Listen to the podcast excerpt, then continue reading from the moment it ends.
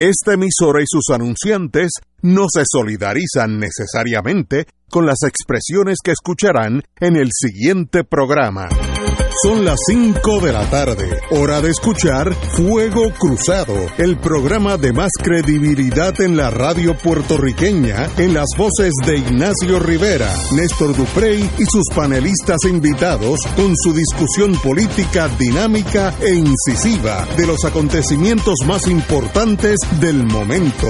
Fuego Cruzado comienza ahora. Amigas y amigas, empezamos hoy martes 22, número de Rubén Gómez, aquellos que tienen cana, 22 de enero. Eh, estamos esperando a don Néstor que viene de la, su cátedra, pero ya, ya está por ahí. Y obviamente el pie forzado, como hubiera dicho Benny Frank y Cerezo, eh, es la cumbre de seguridad convocada hoy por el gobernador. Eh, hubo un momento, yo creo que importante, donde pusieron a un ex confinado, Aníbal Santana, eh, eh, y cito, las guerras de hoy no tienen diferencia a las que teníamos hace 20 años.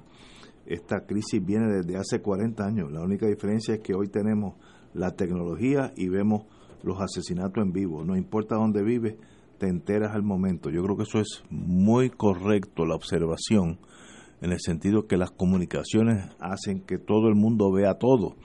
Antes eso pasaba, salía dos, dos días después en la prensa, cinco mil personas leían el periódico y, eh, y se, se desvanecía la noticia. Hoy la vemos en el mundo entero.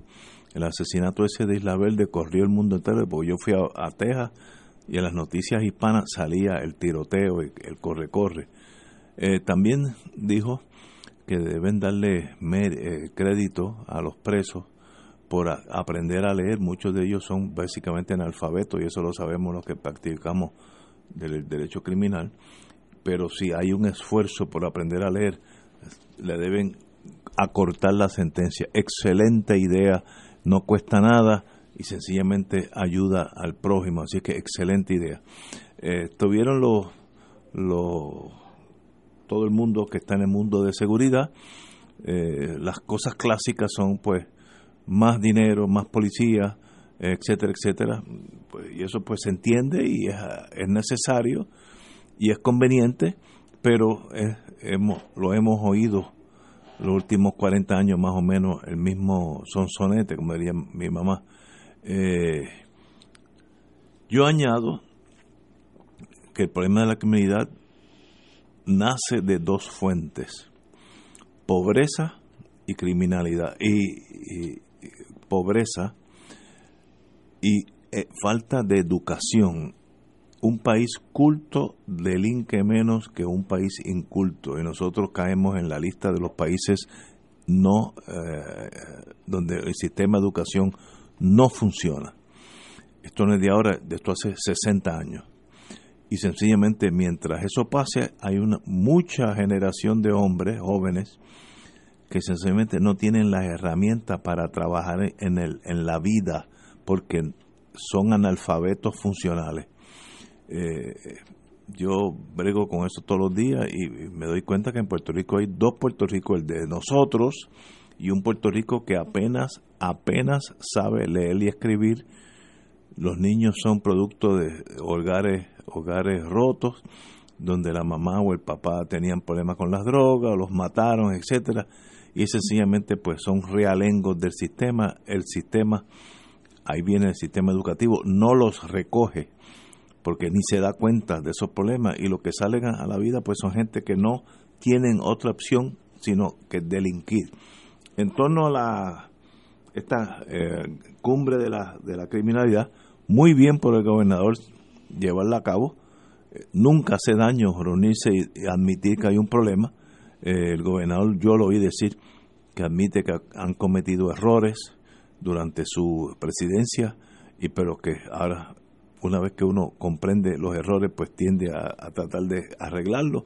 Muy bien, eh, para arreglar algo hay que aceptar que está roto, así que muy bien por el gobernador. ¿Qué resultados tienen? Bueno, nosotros tenemos el peor de los dos mundos.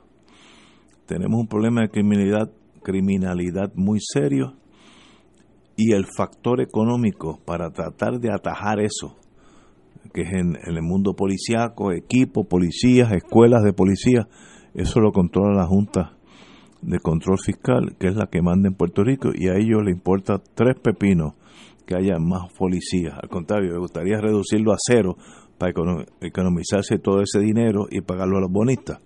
Así que el señor gobernador, sea el próximo o el nuevo, tiene un problema muy serio, que es que no tienen las herramientas para hacer nada porque no tiene el factor económico que es el, el que, que detona los cambios.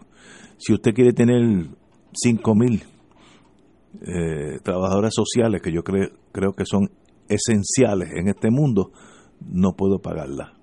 Entonces, ese ciclo vicioso parece no tener fin. Espero que la cumbre de la criminalidad no sea un, un evento este, publicitario más, porque entonces en dos o tres meses pues habrá una supercumbre y para fines de año habrá la megacumbre y, y nada pasa. Así que espero que esto en realidad eche raíces y se mejore la, por lo menos la aceptación de que tenemos unos problemas muy serios de criminalidad en Puerto Rico. Compañera, María de Lourdes Guzmán, de paso. Buenas tardes a todos los que nos escuchan. Mira, yo venía escuchando la conferencia de prensa del gobernador luego de salir de la cumbre y yo no sabía si echarme a llorar o echarme a reír, porque la verdad que uno tiene que pasar por cada sofocón en este país. Yo tenía una, una jefa en la Sociedad para Asistencia Legal, para los que no están familiarizados con eso, pues eso es una corporación que se eh, fundó allá para los años 50 y que se dedica a defender personas acusadas de delitos graves que tienen que ser indigentes. Eh, y yo tenía una jefa cuando yo trabajé en esa corporación, eh, etapa de mi vida que me honra, ¿verdad? Y, donde me formé como abogada, que cada vez que veía a una persona diciendo algo que todo el mundo decía, le decía Marco Polo, descubrió el Mediterráneo. Y entonces yo, eh, hay una serie de cosas que yo creo que son tan indignantes, porque una persona que primero que nada es científico, que en segundo lugar le dice al país en la campaña que tiene un plan y cuando nos vende el plan, pues las personas, claro, los que estamos un poquito más informados, pues sabemos que hay mucha demagogia en ese discurso, pero muchas otras personas quizás eh, que no, no, son, no están tan informadas, que escuchan las cosas de la mejor buena fe, que por las razones que sea son un poco más incautos, pues dicen, wow, esto va a ser la panacea. Recuerdo en una ocasión cuando yo caminaba por el residencial Villa Esperanza, Villa España, en al final de la avenida de Diego, que es parte del precinto 4, y conversábamos con la gente, una señora me dijo, no, pero yo, fíjese, pienso que ahora Roselló va a arreglar eh, las cosas. Y yo dije, bueno, ¿qué vamos a hacer? ¿Verdad? Una de las personas que cree que eso va a ocurrir. Eh, y como ella, pues muchísimos otros que, que votaron por, por Roselló y, y pues gracias a lo que, a cómo está concebida nuestra ley electoral, pues eh, él se hizo gobernador. Resulta que dos años más tarde, cuando muchos de nosotros somos conscientes del problema de la criminalidad que hay en nuestro país, que somos conscientes del problema de la desigualdad, que somos conscientes del problema de la marginación, de la privación, de la pobreza extrema en la que vive alguna gente, de la marginación en la que viven muchas familias, muchos sectores de nuestro país, de la falta de oportunidades, de cómo se le cierran los caminos a mucha gente con talento. Cuando muchos de nosotros vivimos, llevamos años conscientes de esta situación, este señor hace una cumbre de eh, sobre seguridad para empezar a descubrir lo que muchos de nosotros sabemos ya y no somos gobernadores de Puerto Rico. Entonces uno dice, pero señor, ¿cómo es posible que usted se vendió como la panacea para este país y a los dos años cuando le explota encima eh, situaciones eh, de crisis de, las, de la criminalidad, que no es que aquí no haya criminalidad. Él parece que se enteró que en este país hay criminalidad cuando vio los videos del, del, del, del tiroteo en Isla Verde ahí parece que él se enteró que en este país hay criminalidad. Mire, lo que pasa es que ahora los vemos en vivo y a todo color, pero aquí hay criminalidad hace un montón de tiempo. Aquí hay pobreza hace un montón de tiempo, hay injusticia hace un montón de tiempo. Y usted se viene a enterar ahora.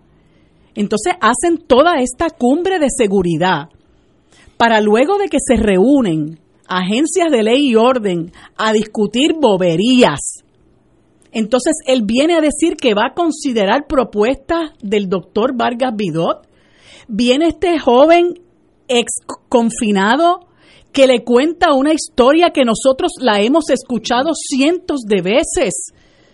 Los que hemos bregado con gente pobre y sobre todo los que hemos estado en, en el litigio penal, hemos escuchado esa historia cientos de veces y sabemos que aquí hay un problema estructural, que aquí hay un problema de injusticia social flagrante, que aquí hay un problema de marginación, de pobreza, de privación cultural, social, económica.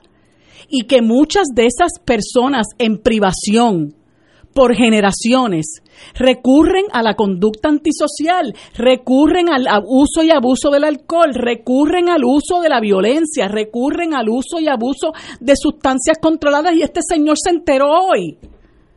Yo creo que eso es una cosa indignante, indignante. Y cuando yo lo escuché en la conferencia de prensa, me, me dio tanta tristeza darme cuenta, o sea, no darme cuenta porque eso yo lo sé, pero reafirmarme que este país está en manos de gente tan mediocre, en manos de gente que ha vivido toda la vida en un mundo paralelo y que no saben el sufrimiento de la mayor parte de nuestra población que no tienen empatía, que no hay sensibilidad. Y escuchar al gobernador empezar la conferencia de prensa y decir, no, porque nos hemos dado cuenta de que en este país, para combatir la criminalidad, hacen falta cambios estructurales en el gobierno y en la sociedad. Y el crimen es consecuencia de la pobreza y la falta de oportunidades. En serio.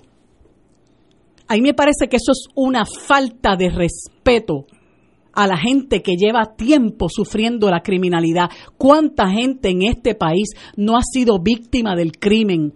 ¿Cuánta gente en este país llora hace tiempo a sus muertos? Víctimas del crimen. Y hoy este señor viene a dar una conferencia de prensa donde él descubre las causas del crimen.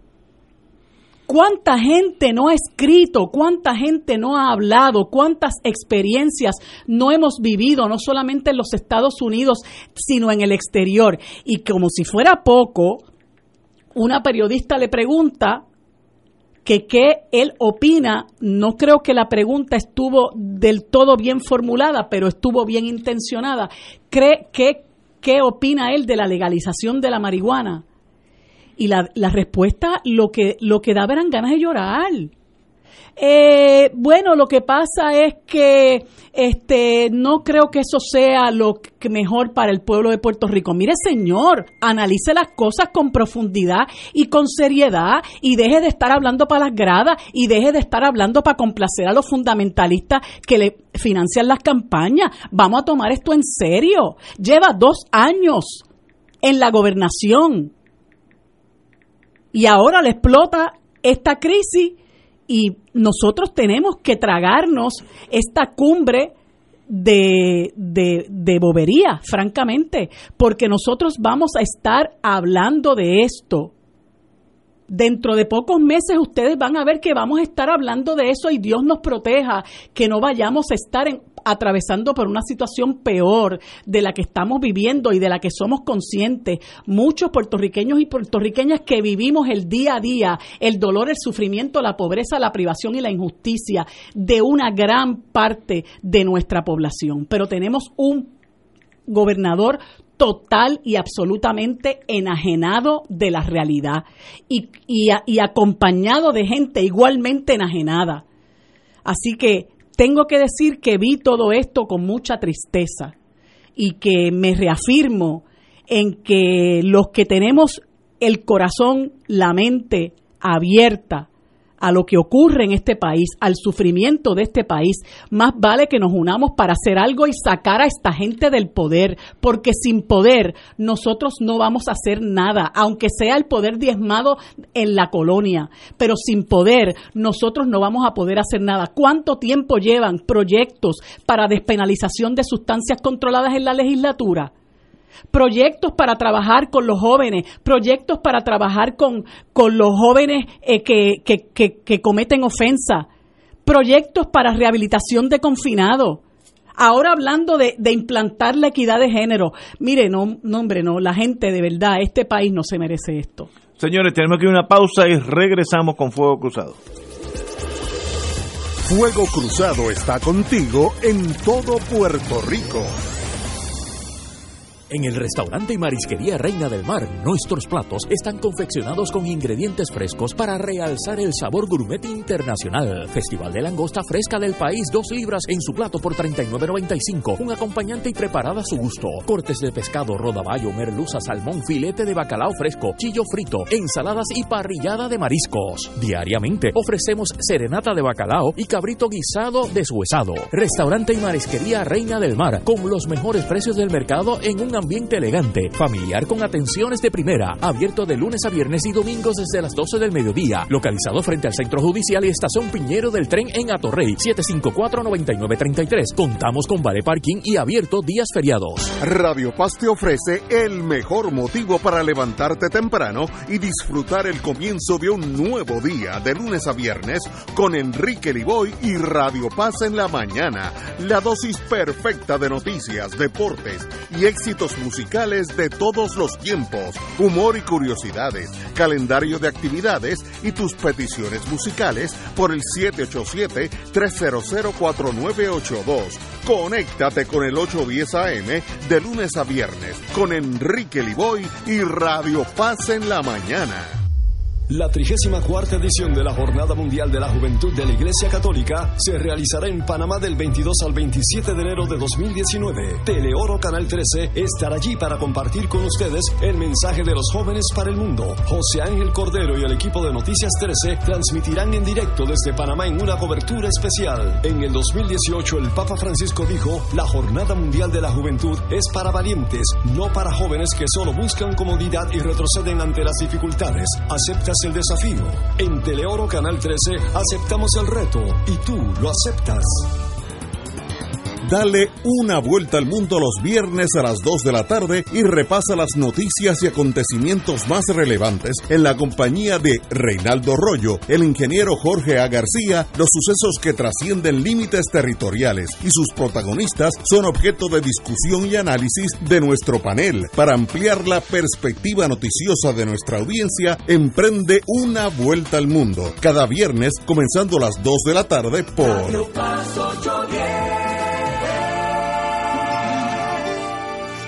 como parte de la conducta ética que debe regular lo que piensa, hace y dice cada rotario antes de actuar, este debe plantearse lo siguiente, ¿es la verdad? ¿Es equitativo para todos los interesados? ¿Crea buena voluntad y mejores amistades? ¿Es beneficioso para todos los interesados? Esta es la prueba cuádruple. Mensaje del Club Rotario de Río Piedras.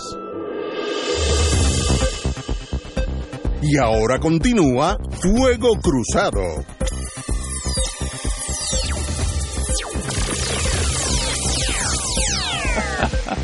Acabo de oír voces inteligentes diciendo el Provost Marshall para la alcaldía de San Juan. La problemática es que como yo lo conozco, va y sale. Y ese muchacho está en el partido que no es, pero va y sale. Ese hombre es bueno.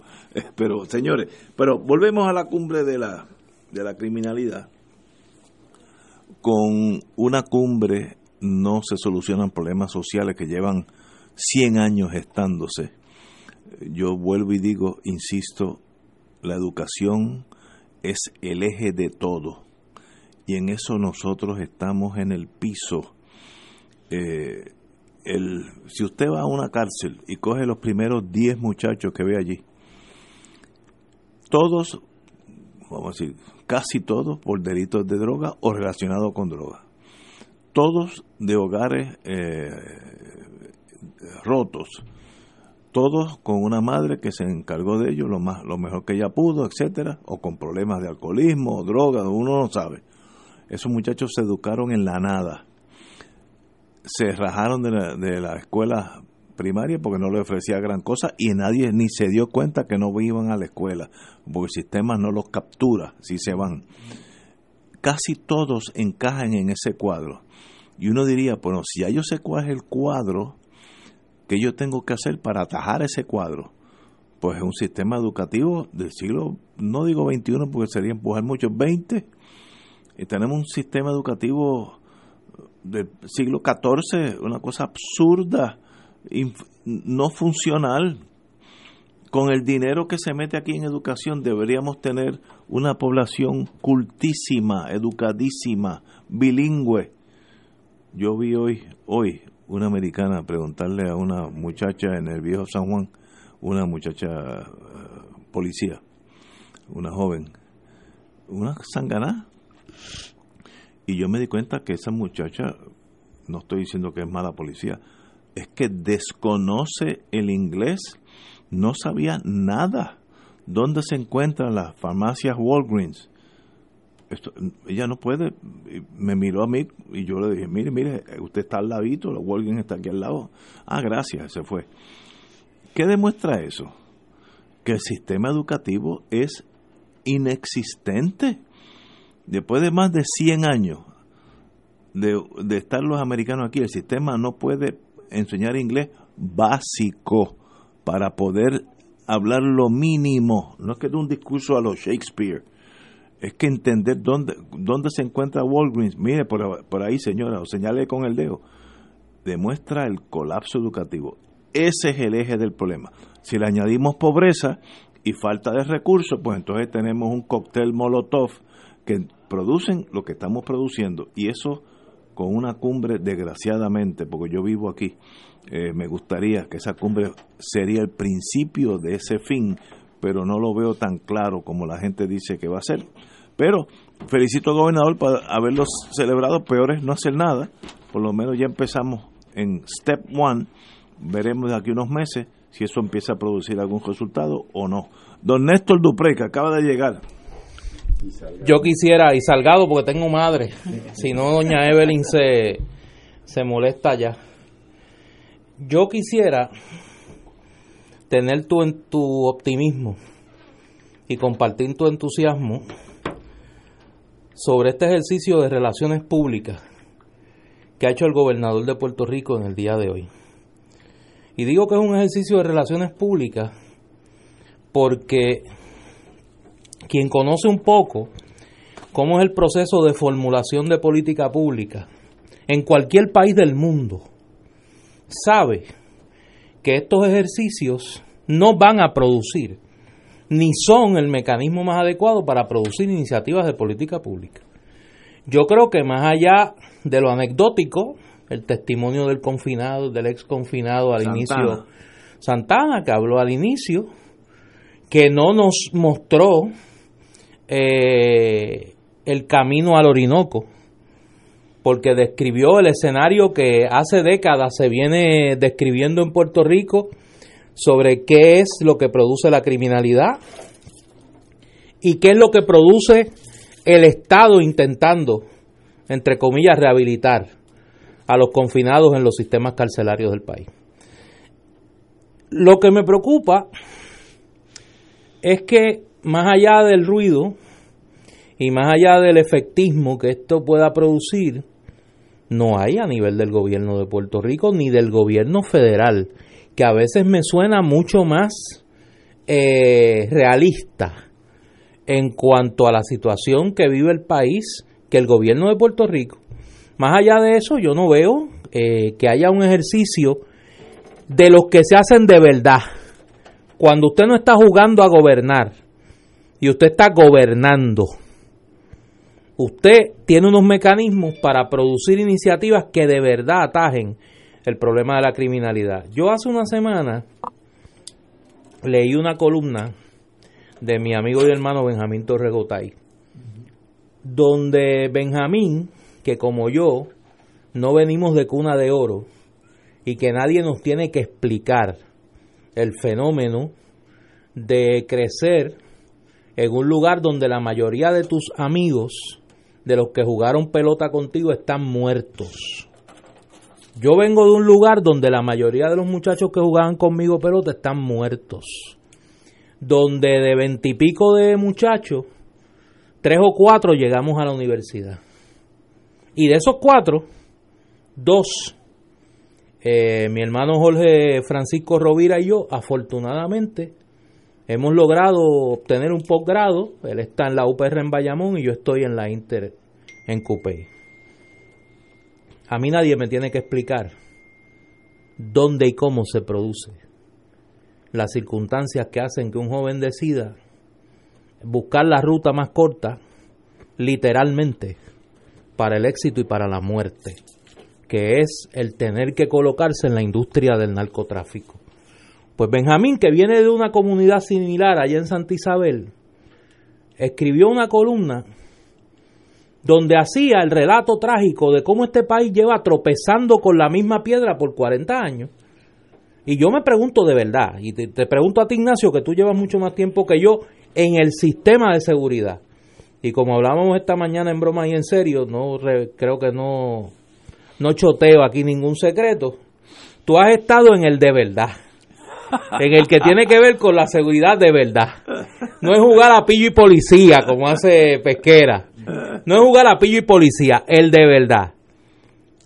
Oye, ¿hay algo que se discutió ahí que no hayamos oído? Los problemas todos los conocemos. No, no, y las soluciones que se proponen también. Son las mismas. Son las mismas. Oye, es que si no intentamos algo nuevo, el resultado va a ser el mismo. Y un poco Benjamín lo que hacía era decir, mire, vamos a romper la caja de una buena vez. Vamos a romper la caja de una buena vez y vamos a buscar soluciones que no hemos intentado. Vamos a mirar lo que han hecho otros, que han vivido situaciones igual o más complejas que la nuestra. ¿Dónde estaba, por ejemplo, la representación de verdad del Colegio de Trabajadores Sociales de Puerto Rico? Lariemira Licea, que es una de las personas que más tiempo le ha dedicado a pensar y a decir lo que se debe hacer en Puerto Rico sobre este tema tan complejo, sobre este triángulo de marginalidad, dependencia y pobreza que produce las condiciones de que un joven tenga que escoger la industria del narcotráfico sobre el largo camino de la educación y el tratar de insentarse en la economía formal. ¿Dónde estaban los criminólogos de este país? Mire, aquí hay dos criminólogos en el área sur.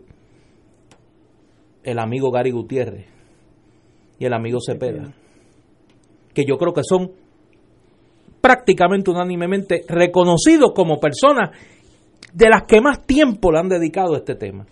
¿Dónde estaban personas como Rafi Torruella? El doctor Rafi Torruella. Y todo ese componente que ha estado buscando desde una perspectiva salubrista atender el otro extremo de la industria del narcotráfico, el, el adicto como enfermo. ¿Dónde estaban los que han repensado la educación de Puerto Rico? Los que tienen modelos exitosos hoy de educación en comunidades pobres. Porque en una comunidad que lo tiene todo, el éxito es casi lógico.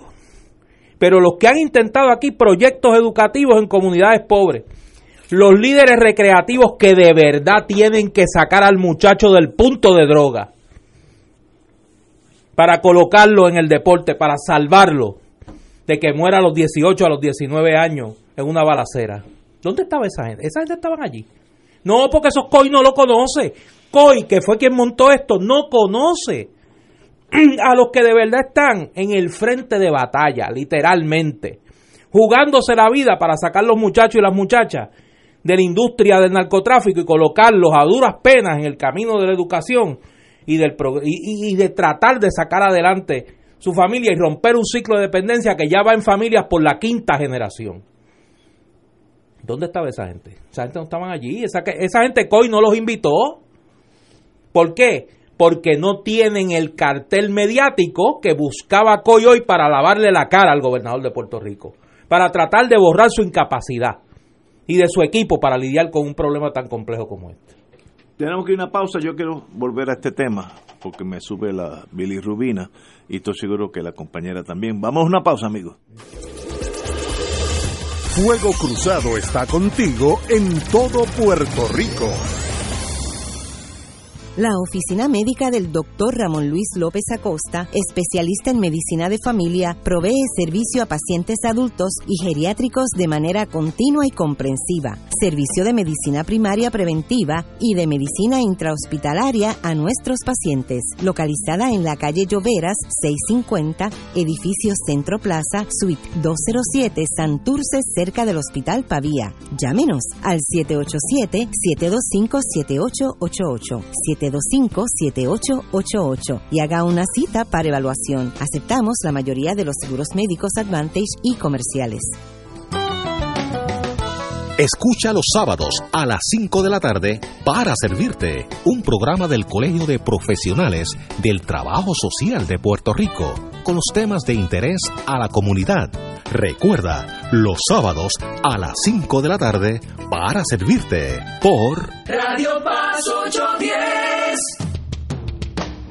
Todos los jueves Radio Paz y la Administración del Seguro Social te ofrecen un espacio informativo para orientarte y aclarar tus dudas sobre los derechos, requisitos y obligaciones para poder disfrutar de sus beneficios. Plantea tus preguntas por el 787-300-4982 y conoce antes que nadie los detalles concernientes a cambios y nuevas regulaciones, escuchando todo sobre Seguro Social con Víctor Rodríguez los jueves de 2 a 3 de la tarde por Radio Paz 810.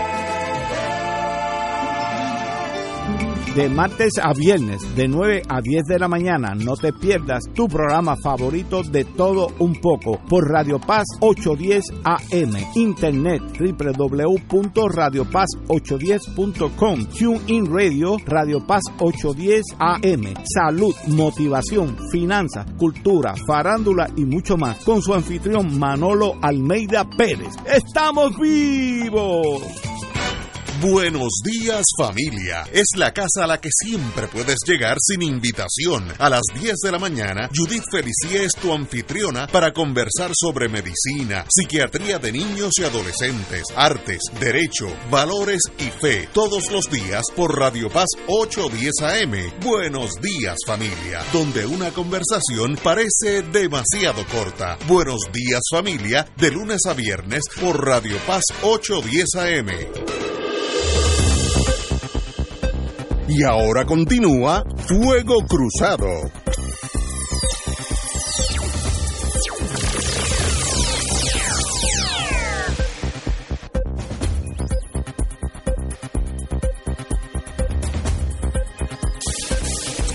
Regresamos a este tema de la cumbre de la criminalidad. Yo, pues ustedes saben como yo pienso, nunca he dejado de ser policía deep down en mi psiquis. Eh, y yo espero que esta cumbre de la, de la criminalidad no sea un evento noticioso, esto que, que generan los publicistas, porque entonces gastamos el tiempo. Yo espero que sea el comienzo de algo serio, donde se concentre en los problemas de verdad. ¿Por qué 8 de cada 10 muchachos presos vienen de hogares rotos, incultos porque se salieron de la escuela tercer, cuarto, quinto grado y nadie se dio ni cuenta, eh, eh, una pobreza extrema. ¿Por qué pasa eso? Pues mire, yo no soy sociólogo, usted tiene que ver que cómo se cómo se arregla eso. Ahora, si va a la cárcel hoy, usted, eh, sea el gobernador o que vaya, ese es el cuadro. Muchachos en una pobreza espantosa, educación mínima o ninguna de hogares rotos. Pues ahí está el problema sociológicamente. Pero Trate, que el problema trate que- de solucionar ese Ignacio, problema. El problema que tienes con eso. Bueno, es pero ese es el problema. ese que tú ves hoy. Esa es la, la radiografía. No, no, no, y tú, te- y tú estás claro. Ese que tú ves hoy es quizá la cuarta o la quinta generación de familias que vienen con el mismo problema. Pero estamos de acuerdo. Tú tienes que en algún punto romper el ciclo. Pero y él se enteró hoy. Y ellos se, se No, no, enteró pero hoy. mira, si se enteraron hoy, no hay problema, porque se enteraron hoy. Pero ese es el cuadro. Si, si, si yo soy médico, yo tengo que saber cuál es el problema con el paciente. El paciente me está diciendo, niños abandonados desde la temprana edad, eh, que se crían solos, en una pobreza espantosa, educación negativa, eh, hogares rotos. Ese es el, esos son los síntomas del paciente. ¿Qué yo tengo que hacer para curar a ese paciente? Mire, ahí yo admito, yo no soy sociólogo, pero hay gente que debe saber eso. Ahora, educación es la clave. Es Educación es la clave. No, pero la, importantísima. ¿Por qué en Finlandia los maestros son de los mejores pagados en ese país? Un país eh, so- socialista, capitalista, pero un país socialista. Eh, socialista democrático es la palabra.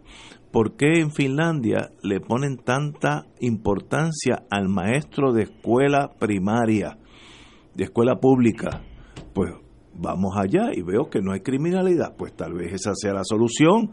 Ahora viene el problema secundario, es que el problema, aunque nosotros queramos tener una, una magisterio de primera, Puerto Rico no tiene control de su dinero, así que no podemos subirle los sueldos a los maestros. O sea, nosotros estamos contra una pared de hielo y al otro lado un pelotón de fusilamiento.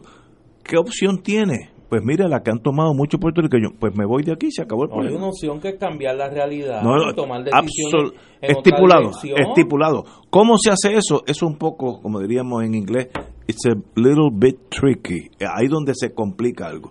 María, que María de que usted la, la veo tensa, esa muchacha, si no lo dice, estalla, como Está dice. sufriendo ahí No, el ataque ese que te- a ti te dio de entusiasmo, de ese, de ese, que- de ese espectáculo estoy- mediático que han montado. Estoy, estoy emperaza- esperanzado. Yo soy el último de los. Boy Scouts, recuerden, el último de los Boy Scouts. Yo espero que esto sea el comienzo del remedio, porque si no, vamos al cataclismo total. ¿sabe? Se acabó el país. Yo sigo insistiendo en que ya la gente en este país tiene que decir basta a todos estos divertimentos, a todos estos eh, estas cónclaves y estas cumbres que lo que pretenden es que son un duerme tenene a la gente. Lo que tenemos es que pensar, pero venga acá, y usted no tenía un plan, ¿cómo es que usted dice el otro día con la boca de comer que este es el año de ejecutar? ¿Cómo es que dos años después de usted estar de gobernador en este país, usted tiene que buscar eh, opiniones y, e información de cómo va a manejar, va a manejar la, la criminalidad? Porque se supone que usted lo supiera ya y usted viniera a ejecutar. Mm. Usted juramenta y usted empieza a poner en vigor los planes que tiene. Pero no, el plan era para repartirnos esto, aquello, lo otro, el contrato, cómo lo hago, este, que no me, que no me cojan, hacer un aguaje de que estoy realmente teniendo una controversia, una confrontación con la Junta de Control Fiscal y, y, y- y meterle todas las ganas posibles a que Puerto Rico sea Estado. Ese es el plan.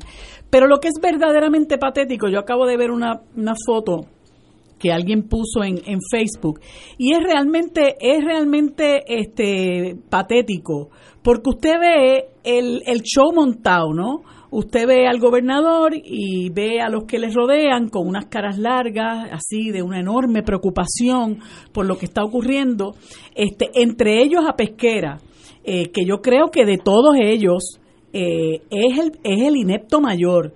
Y las, las expresiones de ese señor en el nuevo día de verdad que son indignantes. Yo creo que vale la pena que el que no las haya leído las escuche. Dice, con relación a la cumbre que se, que se que celebró, se esperan ideas y oír preocupaciones que quizá no sepamos y presentarlas al señor gobernador y ver cómo todos los sectores se unen en contra de la criminalidad, dijo Pesquera.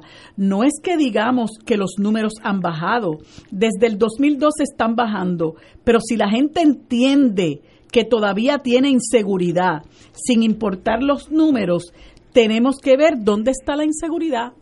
Pues claro, cuando usted vive en un en una burbuja y tiene escolta y tiene todos los beneficios y usted está súper bien pagado y usted se va del país cuando le parece y regresa, se va a su casa en Miami y regresa y vive aquí como un pachá, pues usted no sabe de qué inseguridad es la que estamos hablando los mortales.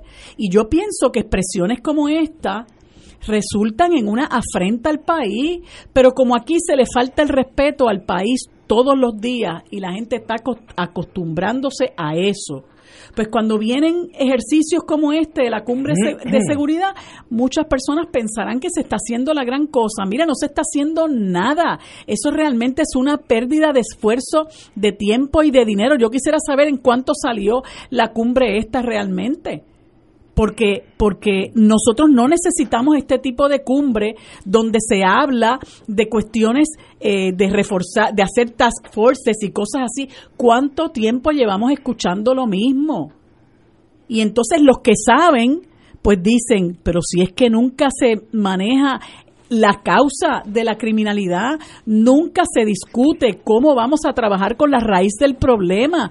¿Por qué? Porque los gobiernos de turno nunca les ha importado la pobreza, nunca les ha importado levantar el país porque viven de la que la gente sea dependiente, de que la gente tenga una crisis y vea al gobierno como el benefactor. Pues mire, no es ningún benefactor porque usted sigue sumido en la crisis, usted sigue sumido en la pobreza, no solamente en la pobreza económica, en la pobreza moral, porque ya este país está en la pobreza moral. Hace tiempo que vivimos una ruina moral. Y mientras tanto, ellos en su mundo paralelo, vamos a, vamos a decirles basta ya. O sea, no es posible que le sigan tomando el pelo a la gente. Eh, en torno a eso, fíjate lo que estábamos hablando de la posibilidad de, de fortalecer el sistema educativo. Hoy el gobernador dice que vetó el proyecto de educación especial, una nueva ley que tenía otras otras modalidades de educación especial no porque el proyecto sea bueno o malo, sino porque la Junta de Control Fiscal no lo aprueba. Entonces nosotros estamos en el peor de los dos mundos. Analizamos el problema. Ya tenemos la, el X-ray, los rayos X del problema. Vemos todo lo que está malo, pero alguien trata de mejorar la educación especial, que yo estoy seguro que todo en Puerto Rico aguanta una mejora, y el gobernador dice, lo tengo que vetar, no porque es malo, sino porque no tengo dinero. Entonces Puerto Rico se enfrenta a un cataclismo eh, humano, porque la solución está ahí, pero yo no puedo porque no tengo dinero. Pues tendremos una educación especial de octavo nivel, ahora mismo no es, no es de primera ni hablar de eso, pero bajará a octavo nivel si es que tendremos educación especial y eso a su vez genera los problemas de criminalidad. Ese muchachito que no se le atiende a los 4 o 5 años, a los 20 está preso. Eso hoy, mismo, en el día de la cumbre, el gobernador dice, tuve que vetar eso porque no tengo dinero. No, no es que no tengo. No me dan dinero la, la, la Junta. Pues estamos gobernados por la señora Yaresco, que yo como soy práctico la pondría en la fortaleza y que ella corre el país y nos economizamos. No, pero si también, si también digo, porque no toda la culpa se le puede echar a la Junta de Control Fiscal. Eso es un problema, un problema que hoy se da, concuerda con, con el problema. Mm. Educación, ¿la quieres mejorar? No tengo el dinero, pues. Porque si tú tienes un gobierno que la prioridad es repartirse lo poco que hay en contratos a troche y moche, porque por ejemplo, Marilu trae un extraordinario cuestionamiento. ¿Cuánto costó esa cumbre? ¿Cuánto costó esa cumbre? ¿O es que no se podía hacer, no, no se podía provocar que el gobernador tuviera esos encuentros con esos distintos componentes de una manera menos estridente en términos mediáticos? ¿O era que había que hacer la única forma de que el gobernador se expusiera esa información era a través de una cumbre con todo el montaje y con toda la exposición mediática que ha tenido? Pues claro que no, pero que hoy tiene que justificar los millones de dólares que tienen contratos en el gobierno de Puerto Rico, pues ahí tú tienes. Que no hay duda. Por eso. Que hay dinero botado. Por eso, pues Bueno, hay agencias que deben no existir La HIP es el mejor caso de algo que no debe existir. Ayer nosotros hemos, desde ayer nosotros estamos escuchando el rasgarse las vestiduras de, gente en Puerto Rico que han puesto, mire, Madison y Jefferson, para no hablar de Hamilton, para que los, los, amantes Hamilton no se me ofendan, eh, para hablar de los otros, de Madison y Jefferson, deben estar revolcándose en la tumba porque la democracia está en juego con la permanencia de la Comisión Estatal de Elecciones operando cuatro años. O sea, aquí hay una gente que ha puesto como una condición sine qua non del sostenimiento de las libertades fundamentales en este país que la Comisión Estatal de Elecciones tenga toda esa estructura abierta por cuatro años. Y, en los estados donde no existe. Pero por eso... A y aquí no existía antes del pero a eso es que voy. Lo que pasa que hay que tomar decisiones fundamentales que no se toman. Estoy de acuerdo. La desigualdad económica no se resuelve con una cumbre. La pobreza no se resuelve con una cumbre. Usted no puede atender el problema de la criminalidad desmantelando el sistema educativo como se está haciendo aquí. No se puede pretender que la juventud tenga una alternativa a la industria del narcotráfico desmantelando la Universidad de Puerto Rico. Aquí se están tomando decisiones fundamentales que van contra la lógica misma de la atención de este problema. Y el gobernador pretende que nosotros creamos que el gobierno de Puerto Rico está tomando en serio este asunto, cuando a la vez está siendo o autor o cómplice de medidas que van dirigidas a desmantelar el sistema educativo y aumentar la brecha entre los ricos y los pobres en Puerto Rico, que es causa fundamental para la desigualdad y para la guerra social que se vive en Puerto Rico. Yo vuelvo y repito, y yo creo en esto estoy absolutamente certero que estoy en lo correcto. La espina dorsal de un país es su educación pública. Claro. Si eso no existe, no existe país. aunque, aunque, estemos, aunque estemos flotando en petróleo, seríamos salvajes con mucho dinero. La educación, concentre ahí y los otros problemas uno a uno, pero la educación es primaria y eso no es prioridad en Puerto Rico en este momento. Más, nunca lo he sido. Vamos a una pausa, amigos. Esto es Fuego Cruzado por Radio Paz 810 AM. Diariamente en nuestra cocina algo delicioso se cuece en la olla. Se escucha el cortar de la cebolla y el triturar de los ajos. En Freshmart utilizamos ingredientes frescos sin aditivos ni preservativos. En el deli encontrarás la mejor variedad de desayunos, almuerzos y cenas, pizzas artesanales y más. Los mejores especiales de la semana para comer sano y sabroso. Explora la variedad de ofertas más saludables. Ven a Freshmart en Aguadilla, Caguas, Carolina, Condado, Guaynabo y Atorrey. Freshmart es para todos. Fuego Cruzado está contigo en todo Puerto Rico.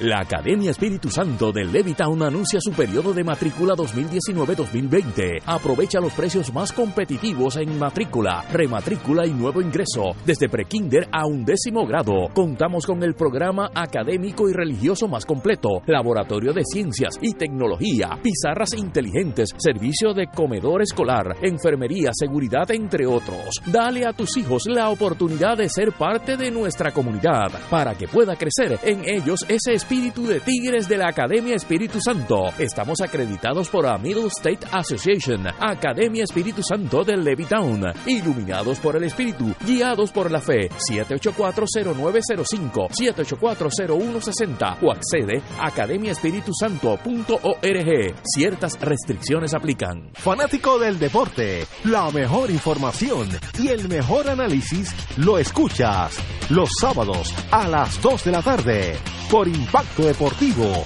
con Javier Sabat y el más completo elenco en deportes por Radio Paz 810 AM y en las redes sociales Facebook Impacto Deportivo Radio PR Twitter e Instagram Impacto underscore Deport juntos impactando el deporte nacional. Anímate, pues queremos invitarte a una experiencia única, a visitar la tierra donde nació, vivió, murió y resucitó nuestro Señor Jesús, que marcará, transformará y desatará un proceso de crecimiento espiritual. Anímate y ven a orar con las Sagradas Escrituras y a tener un encuentro personal con Jesucristo, pues no somos turistas, somos peregrinos. Podrás celebrar la Santa Misa en los santos lugares y el sacramento de la confesión. No te arrepentirás de ir, será del 29 de mayo al 9 de junio. Los precios que te ofrecemos son con las tres comidas diarias incluidas y pasaje aéreo con sus impuestos. Para más información llama a los teléfonos 787-929-4070 y 787-755-8670. Director espiritual y coordinador, Padre Danilo Martínez Duarte. Llama ya. Y ahora continúa Fuego Cruzado.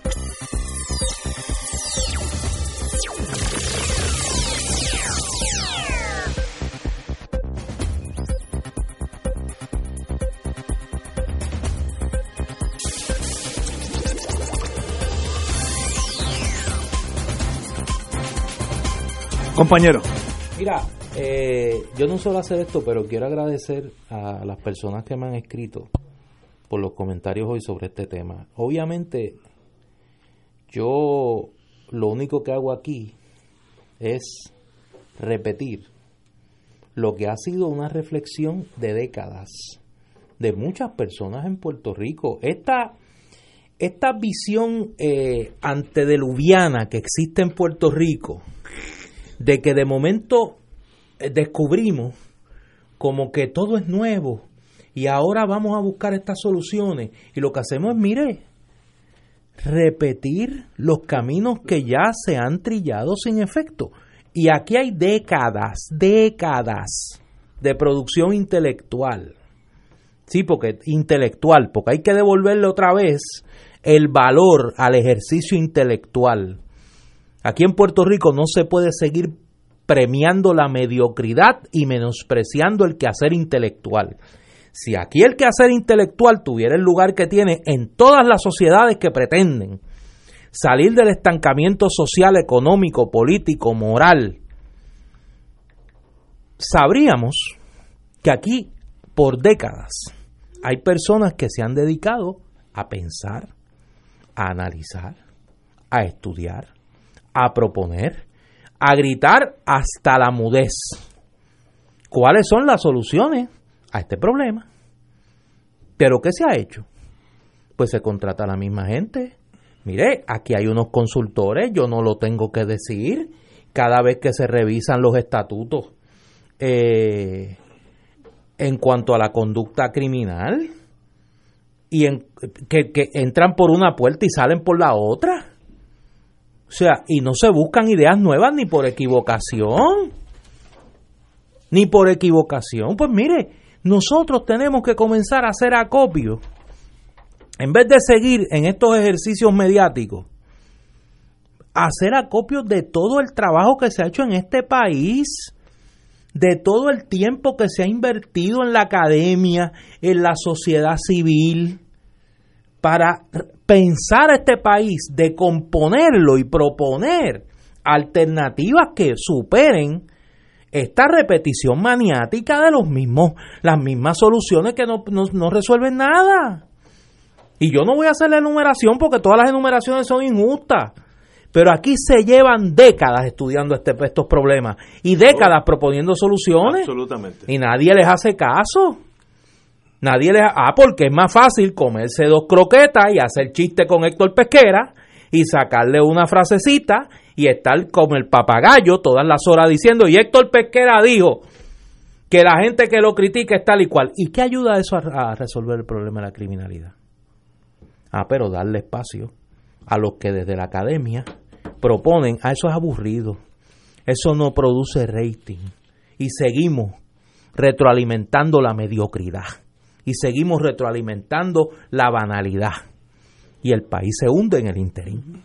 No, y, y, fíjate, el, la, la, situación nos ha dado tan fuertemente en la cara eh, que tú escuchas voces como la de Alejandro García Padilla eh, diciendo que, que hay que hablar de la despenalización de las sustancias controladas.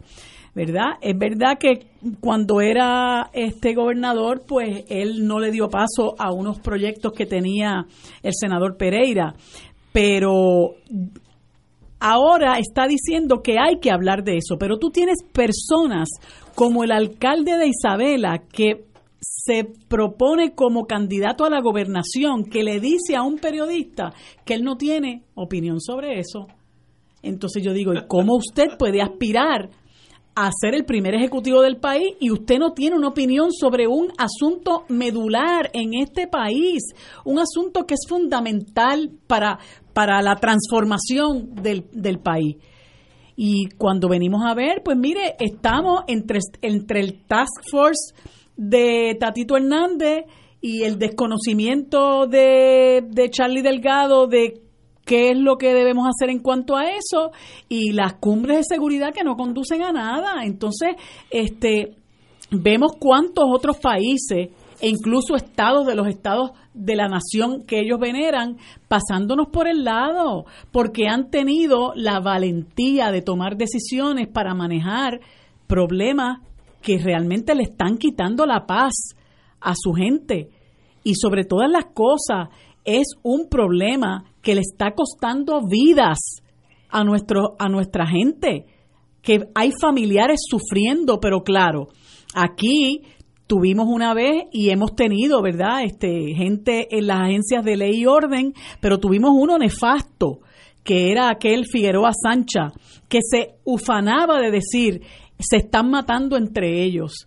Es decir, pues esa gente es desechable y así lo manejan así lo manejan. Este, esa gente es desechable y cada vez que, que vemos que ocurren más y más asesinatos que están vinculados con el narcotráfico, el, el país se vuelve insensible porque el gobierno lo trata de esa manera, lo trata como algo que realmente no tiene importancia, que esa gente eh, podemos prescindir de ello, pero cuando empezamos a ver eh, eventos como los que muchos vimos en un video hace unos domingos, hace un par de domingos atrás, pues entonces, eh, eh, pues les le, rebota en la cara, ¿no? Lo, lo, lo, trágico, porque también es el, el, nombre de nuestro país, ¿verdad? La situación de crisis este, en la que estamos nosotros mismos, que tiene unos problemas muy profundos, entre ellos, y yo creo que esto lo tenemos que machacar, entre ellos,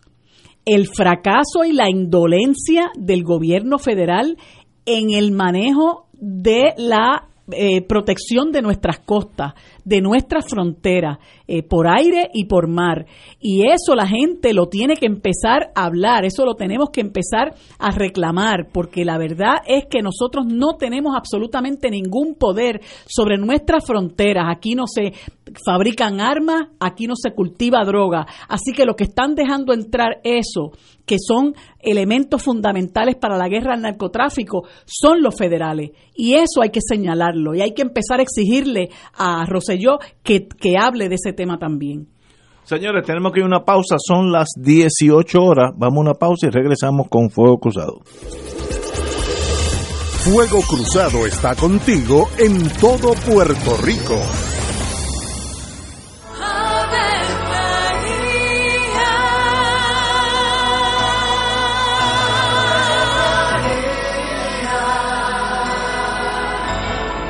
El ángel del Señor anunció a María. Y ella concibió por obra del Espíritu Santo. Dios te salve María, llena eres de gracia, el Señor es contigo. Bendita tú eres entre todas las mujeres, y bendito es el fruto de tu vientre Jesús. Santa María, Madre de Dios, ruega por nosotros pecadores, ahora y en la hora de nuestra muerte. Amén. He aquí la esclava del Señor. Hágase en mí según tu palabra. Dios te salve María, llena eres de gracia, el Señor es contigo. Bendita tú eres entre todas las mujeres y bendito es el fruto de tu vientre Jesús. Santa María, Madre de Dios, ruega por nosotros pecadores, ahora y en la hora de nuestra muerte. Amén. Y el Verbo se hizo carne. Y habitó entre nosotros. Dios te salve María, llena eres de gracia, el Señor es contigo.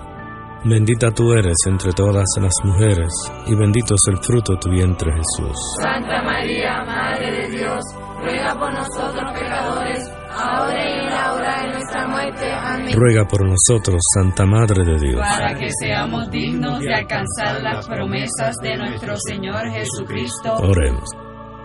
Derrama, Señor, tu gracia sobre nosotros, que por el anuncio del ángel hemos conocido la encarnación de tu Hijo, para que lleguemos por su pasión y su cruz a la gloria de la resurrección, por Jesucristo nuestro Señor. Amén. Gloria al Padre, al Hijo y al Espíritu Santo. Como era en un principio, ahora y siempre, por los siglos de los siglos. Amén.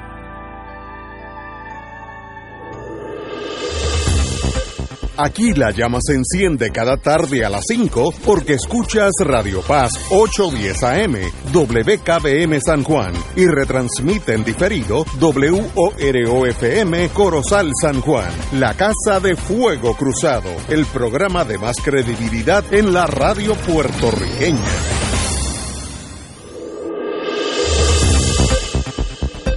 Y ahora continúa Fuego Cruzado.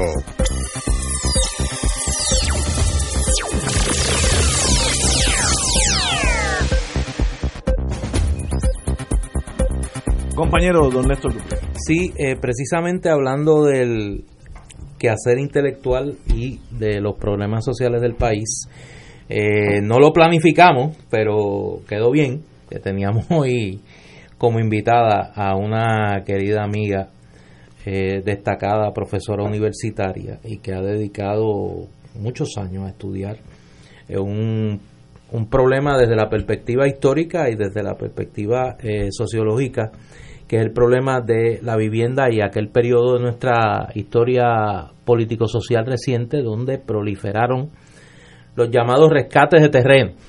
Y me refiero a la profesora Liliana Coto, que ya ha estado en este programa. Eh, profesora, bienvenida.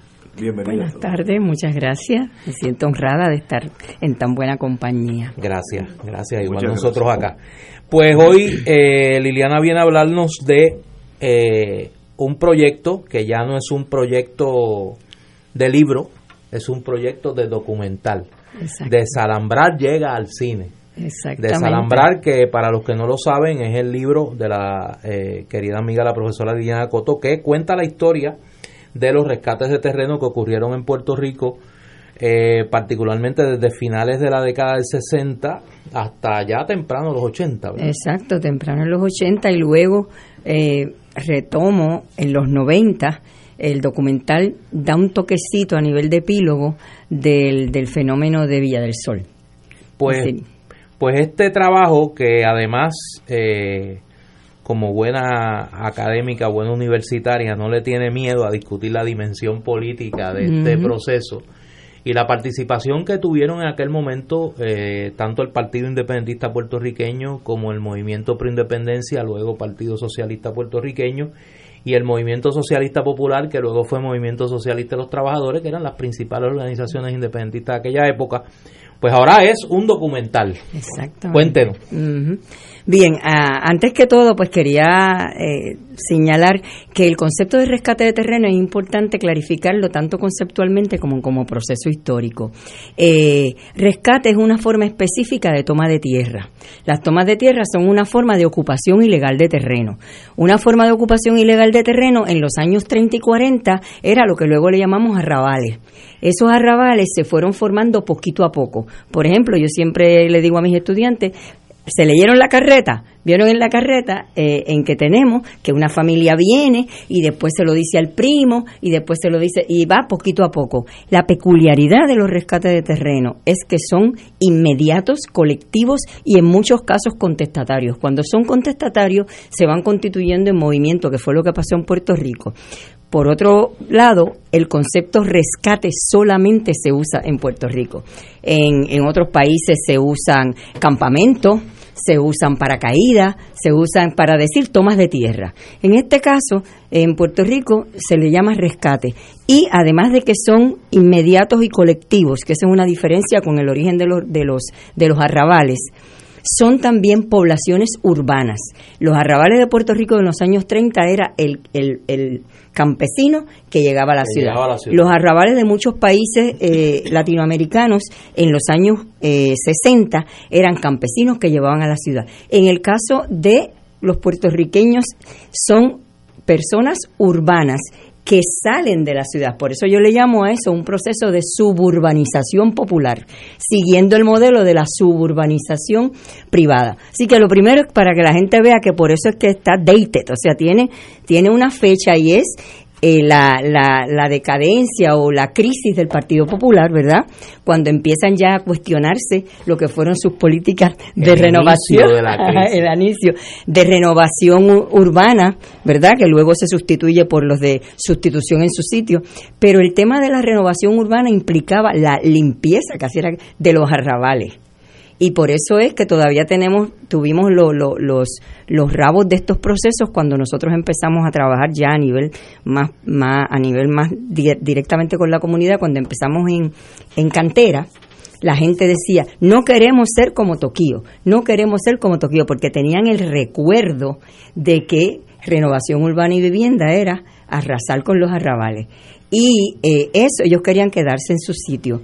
Eso es un proceso que se da posteriormente, pero en este momento ya la gente empieza a cuestionar los, los ¿verdad? las consecuencias de lo que fue la política urbana y de modernización e industrialización del Partido Popular. Así que comienza en los 60, es una, una modalidad de la ocupación ilegal de terreno esa modalidad en otros países, el concepto sociológico es tomas de tierra, pero en nuestro país se le dice rescate de terreno. Y por ejemplo, se le dice, porque lo que pasa es que el discurso del Estado y de los sectores es invasión de terreno, y por eso es que en el documental los rescatadores lo dicen lo dicen, nos llaman invasores, pero nosotros no somos invasores.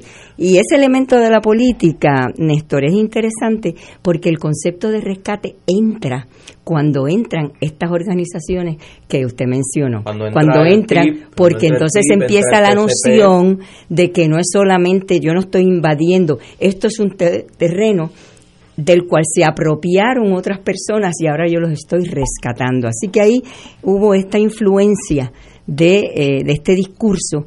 Y por eso es que yo, yo, yo planteo que rescate de terreno es, además de un proceso históricamente definido, es subjetivamente un tipo de identidad.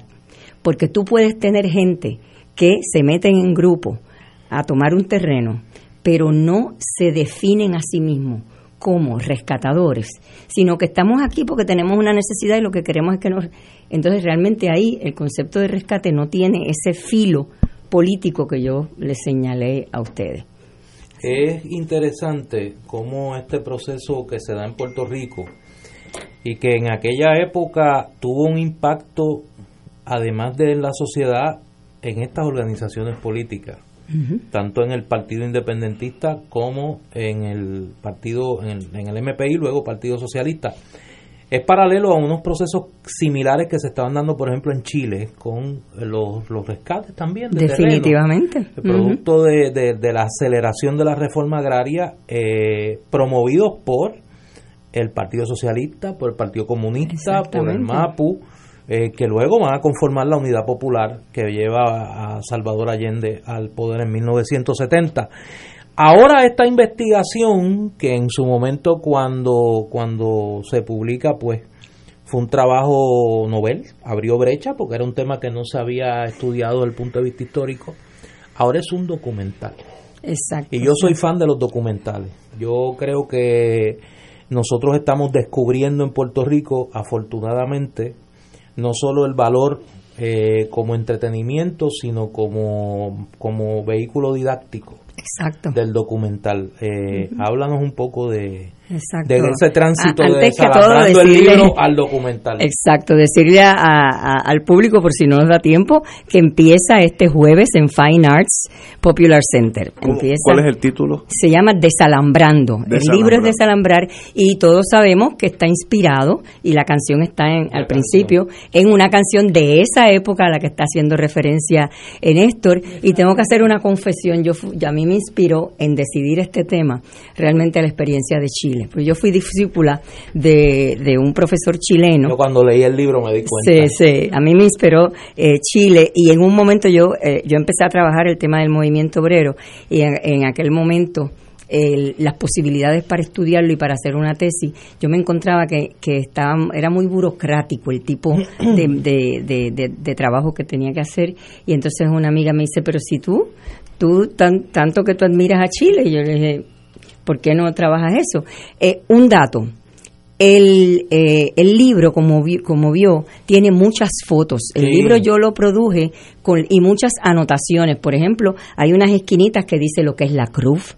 Hay otra esquinita que dice lo que son rescatadores contra invasiones. Hay otra esquinita que, que se explican cosas porque yo siempre pensé que, lo, que para los estudiantes tenía que ser accesible. Y las fotos porque yo siempre pensé que si alguien no sabía leer, porque esto ha llegado a, las comunidades, pues que con mirar la foto ya iban viendo lo que es el, lo que es el espíritu. Antes de ir al documental, me- se me ocurre una pregunta eh, rehojeando el libro. Ejemplos de comunidades que nacieron como rescate de terreno y que hoy Villa Margarita, ahora mismo yo estuve a me visitando a, acaban San Isidro. mencionándome a Villa Margarita. Exacto, eh, en Villa Margarita, eh, Villa, Villa del Sol Villa es del del Sol 92, es del 92, es eh, Villa eh, Kennedy. yo hablo Villa Sin Miedo es de los Villa 80, Kennedy, que fue Villa Kennedy de las la primeras, es de las primeras, y, y es de las primeras, de las más impactantes. Sí, porque es la que tiene también, y a- aquí me, me duele el corazón porque no está Carlos, pero allí eh, eh, Carlos, fue tuvo- una figura Carlos importantísima. Tuvo un papel fundamental en esa operación. Y en Villa Kennedy, que, se, que es del política. 69, Villa, Villa Tiros, que es de San Isidro, que como les dije, hoy, ahora mismo yo estaba, estuve, le di una charla a unos estudiantes de, de imagínense ustedes, de California y de Alabama, que vinieron a hacer trabajo postmaría en, en, en, en San Isidro. Eh, esa es del 68, en Canóvana, 68-69, y eh, Villa Kennedy, que también aparece en el libro, es el 69. Y está toda la narrativa de cómo entra eh, y el papel que jugaron en la defensa de la comunidad el- los grupos del PIB en ese momento este, dirigidos por, por, por Carlos y mucha otra gente. Pero ese es un momento de decepción con Ferré.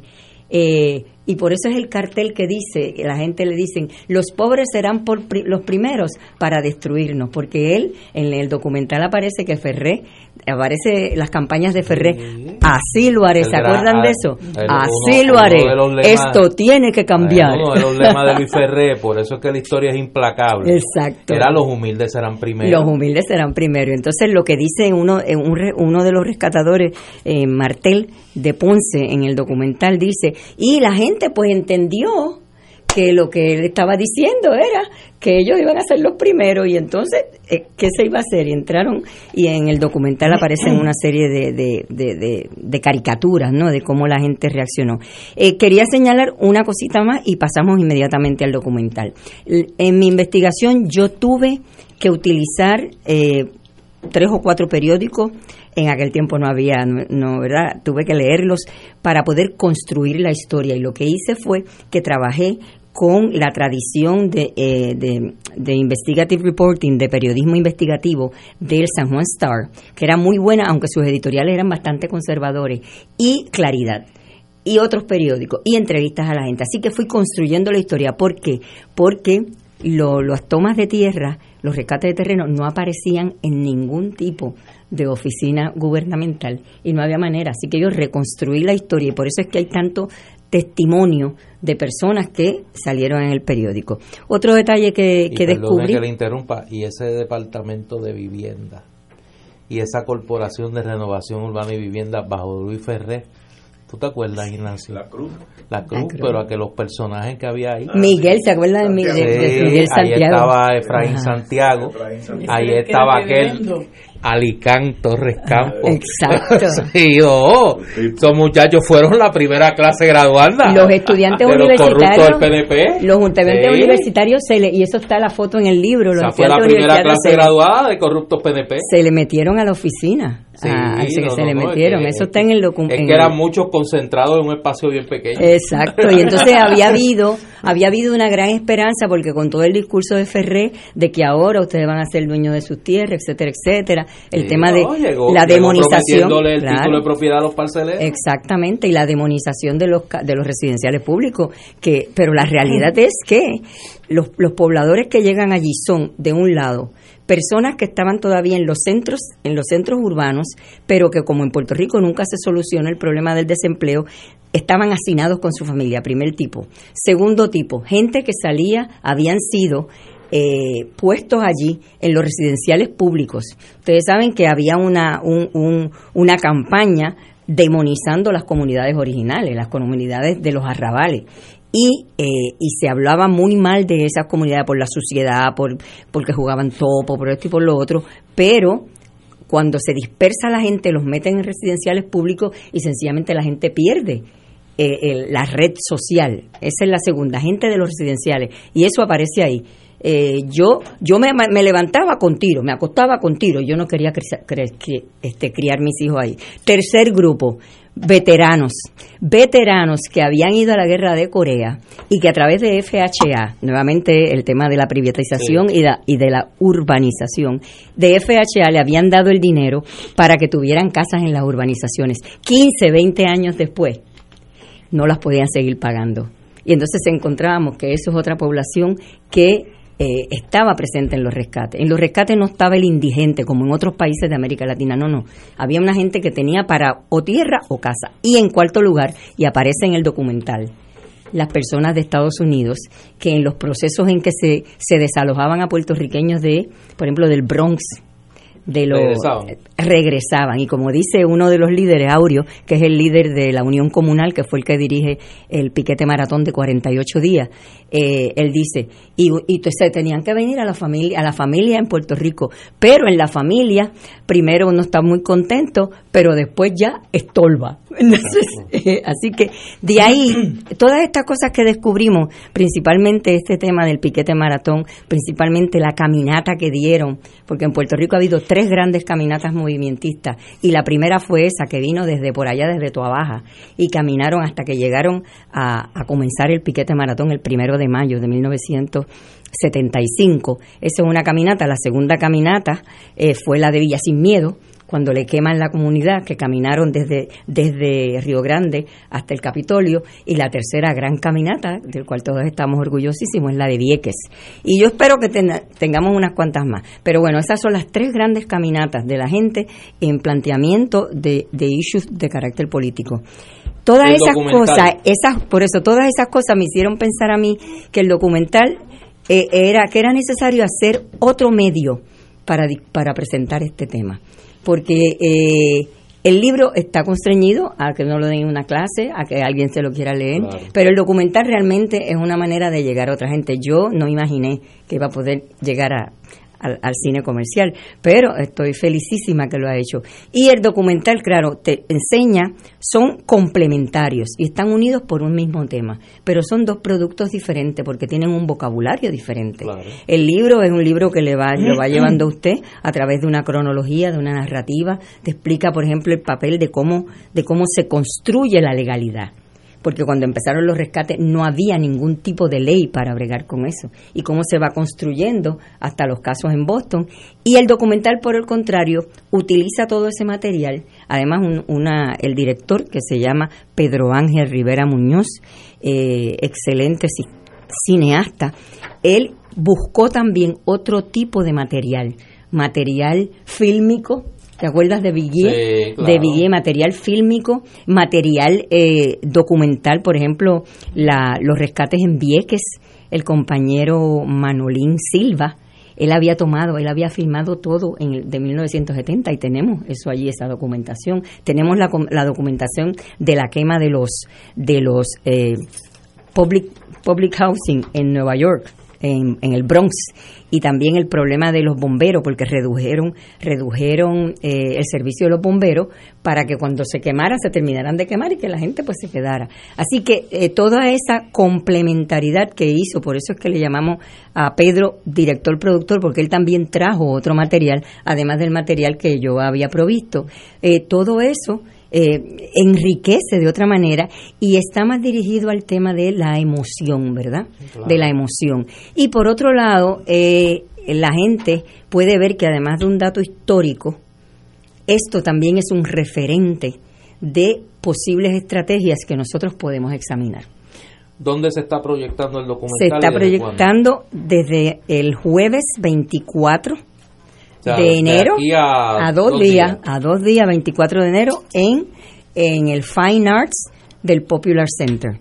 Y va a haber varias tandas, como, como, como es eh, de esperar en, en, los cines que son comerciales. Y queremos que la gente vaya para que mientras más gente lo vea, más tiempo esté porque realmente claro. Eh, se queda en cartelera mientras haya mientras haya gente.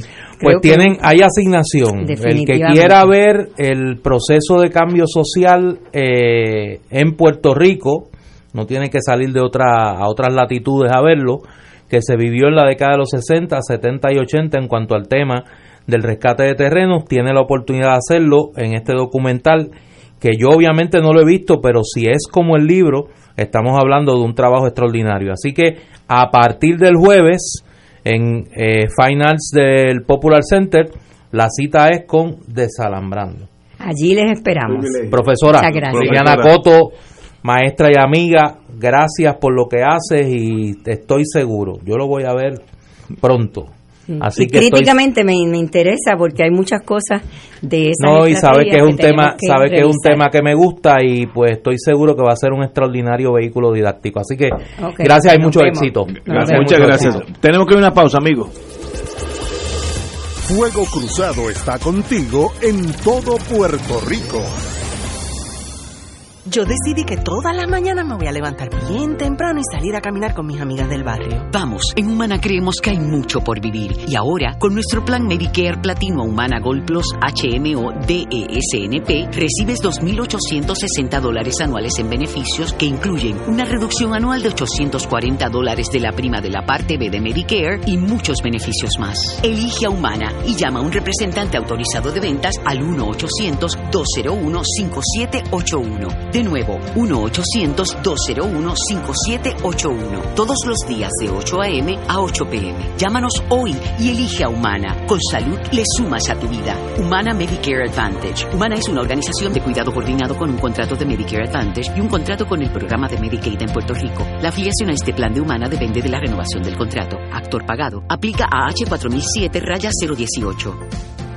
Radio Paz te ofrece el mejor motivo para levantarte temprano y disfrutar el comienzo de un nuevo día de lunes a viernes con Enrique Liboy y Radio Paz en la mañana. La dosis perfecta de noticias, deportes y éxitos musicales de todos los tiempos, humor y curiosidades, calendario de actividades y tus peticiones musicales por el 787-300-4982. Conéctate con el 810 AM de lunes a viernes con Enrique Liboy y Radio Paz en la mañana. 2.6 millones de autos en Puerto Rico, algunos de ellos con desperfectos.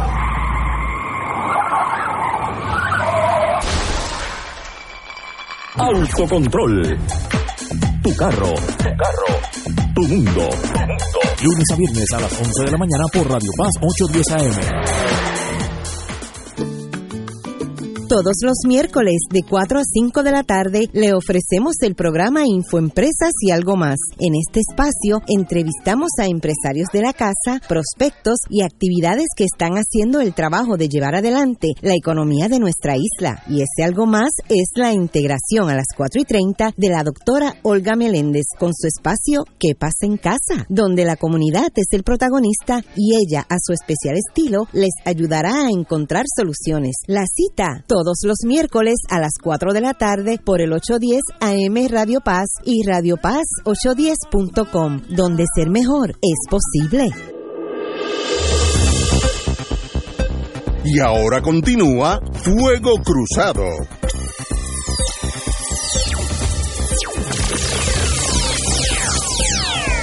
Hablemos de Edgar Martínez, nuestro historiador.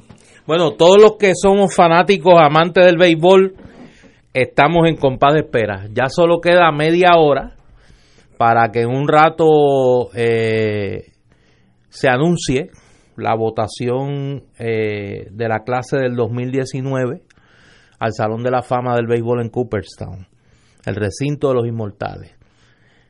todo apunta a que a esa hora se confirmará el dato de que nuestro Edgar Martínez, eh, de los maceteros de Vega Alta, los marineros de Seattle y de los metros senadores de San Juan, va a ingresar al Salón de la Fama del Béisbol en Coopertown, a quien eh, nuestro querido amigo fallecido Helio Castro bautizó como el mejor bateador del mundo. Eh, ese que demostró una consistencia como pocos en una posición de reciente creación como era el bateador designado, pues hoy está luego de varios años de estar tocando a la puerta, pues parece que hoy va a entrar eh, por, eh, por el lado ancho de la misma. Es cuestión de esperar, yo creo que para Puerto Rico de confirmarse esa noticia sería extraordinario. Hemos producido con Edgar cinco puertorriqueños que están en el Salón de la Fama, comenzando por el astro boricua Roberto Clemente y tantos otros que han ido a las tarjetas de votación y que por una razón u otra pues no han entrado. Eh, para los que seguimos el béisbol es un día muy especial porque Edgar Martínez es de esos casos, como tantos otros, de atletas que nunca le han dado por qué bajar la cabeza al pueblo de Puerto Rico. Un obrero humilde del béisbol, eh, dedicado a su trabajo, hacer para lo que se le paga con mucho amor, con mucho mucha lealtad a la fanaticada. Hablábamos ahorita en las redes sociales, los fiebru. Yo, pues, el béisbol es una de mis tres grandes terapias. La segunda es la música. Eh, y hablábamos de cómo Edgar jugó siempre, o sea, fue leal a una, a una franquicia. En el béisbol AA jugó todo el tiempo con los maceteros de Vega Alta y señalaba el amigo Igran Torraca que, que la coincidencia de que en el béisbol de grandes ligas solamente jugó para un equipo, para los marineros de Seattle, y en el béisbol profesional de Puerto Rico para la franquicia de San Juan, primero con los metros de San Juan bajo la égida de don Ernesto Díaz González, y luego bajo los senadores de San Juan, eh, bajo la égida de don Benjamín Rivera. Eh, nunca le dijo que no al béisbol de Puerto Rico. Eh, en sus momentos en sus momentos más consagrados siempre jugó aquí. Aquí el genio del béisbol, Maco Olivera, le dio su primera gran oportunidad con los Metros de San Juan eh, y pues de ahí pasó al mejor béisbol del mundo. Se va a unir, espero yo, en un rato a Roberto Clemente, Orlando Cepeda, Roberto Alomar e Iván Rodríguez, como otro puertorriqueño más que verá su placa en el recinto de los inmortales, donde han llegado muy pocos y que los que llegan llegan producto de su talento. Otro que va a escribir historia ya en el plano latinoamericano es, y yo tengo que decirlo, los que me conocen saben que yo no soy fanático de los Yankees de Nueva York ni a 25 pesos la hora, pero he visto muy pocos competidores. Y eso mi hermano Luis Vega sabe que lo hemos hablado mucho, como Mariano Rivera. Si algún día yo tengo que hacer un equipo, quisiera que mi closer fuera Mariano Rivera, porque he visto pocos competidores como él, con el aplomo, con la humildad, un hombre de una profunda fe religiosa, un otro obrero del béisbol que se dedicó a hacer su trabajo y que hoy está a punto de ser el pelotero que llegue al Salón de la Fama con la votación el por ciento más alto. En este momento de las tarjetas de las votaciones que se conocen, con el 52-53% que fue lo último que vi, tenía el 100% de los votos. Estaría a punto de superar a Ken Griffey, hijo, que es el que más alta votación ha, tenido para el Salón de la Fama, yo creo que inmerecida, pero pues ellos son los expertos, yo no voto. Así que nada, es cuestión de esperar media hora.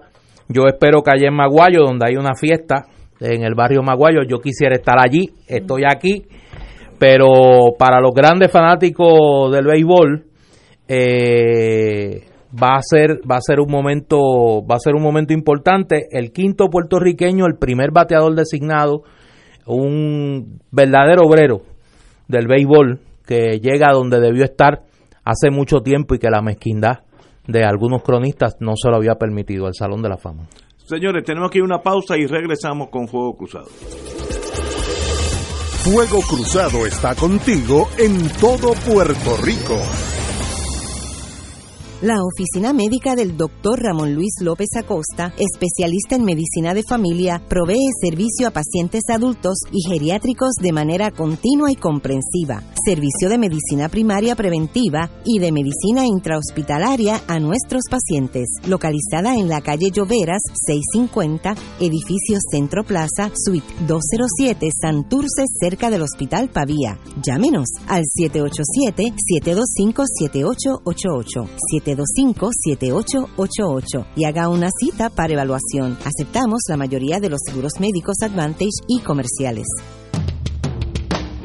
Todos los jueves Radio Paz y la Administración del Seguro Social te ofrecen un espacio informativo para orientarte y aclarar tus dudas sobre los derechos, requisitos y obligaciones para poder disfrutar de sus beneficios. Plantea tus preguntas por el 787-300-4982 y conoce antes que nadie los detalles concernientes a cambios y nuevas regulaciones, escuchando todo sobre Seguro Social con Víctor Rodríguez los jueves de 2 a 3 de la tarde por Radio Paz 810. Fuego Cruzado, con los maestros de la discusión política inteligente y acertada, te acompañan ahora cada noche en Oro 92.5 FM. Infórmate de los temas de importancia del país, escuchando al equipo que establece cátedra todos los días sobre el acontecer político en Puerto Rico. Escucha la retransmisión de Fuego Cruzado con Ignacio Rivera, Néstor Duprey y sus panelistas invitados con su discusión política dinámica e incisiva, encendiendo el debate con sus diferentes puntos de vista. La clase comienza a las 10 de la noche en retransmisión diferida de lunes a viernes por Oro 92.5 FM. Escucha los sábados a las 5 de la tarde para servirte un programa del Colegio de Profesionales del Trabajo Social de Puerto Rico con los temas de interés a la comunidad. Recuerda, los sábados a las 5 de la tarde para servirte por Radio Paz 810. Y ahora continúa Fuego Cruzado.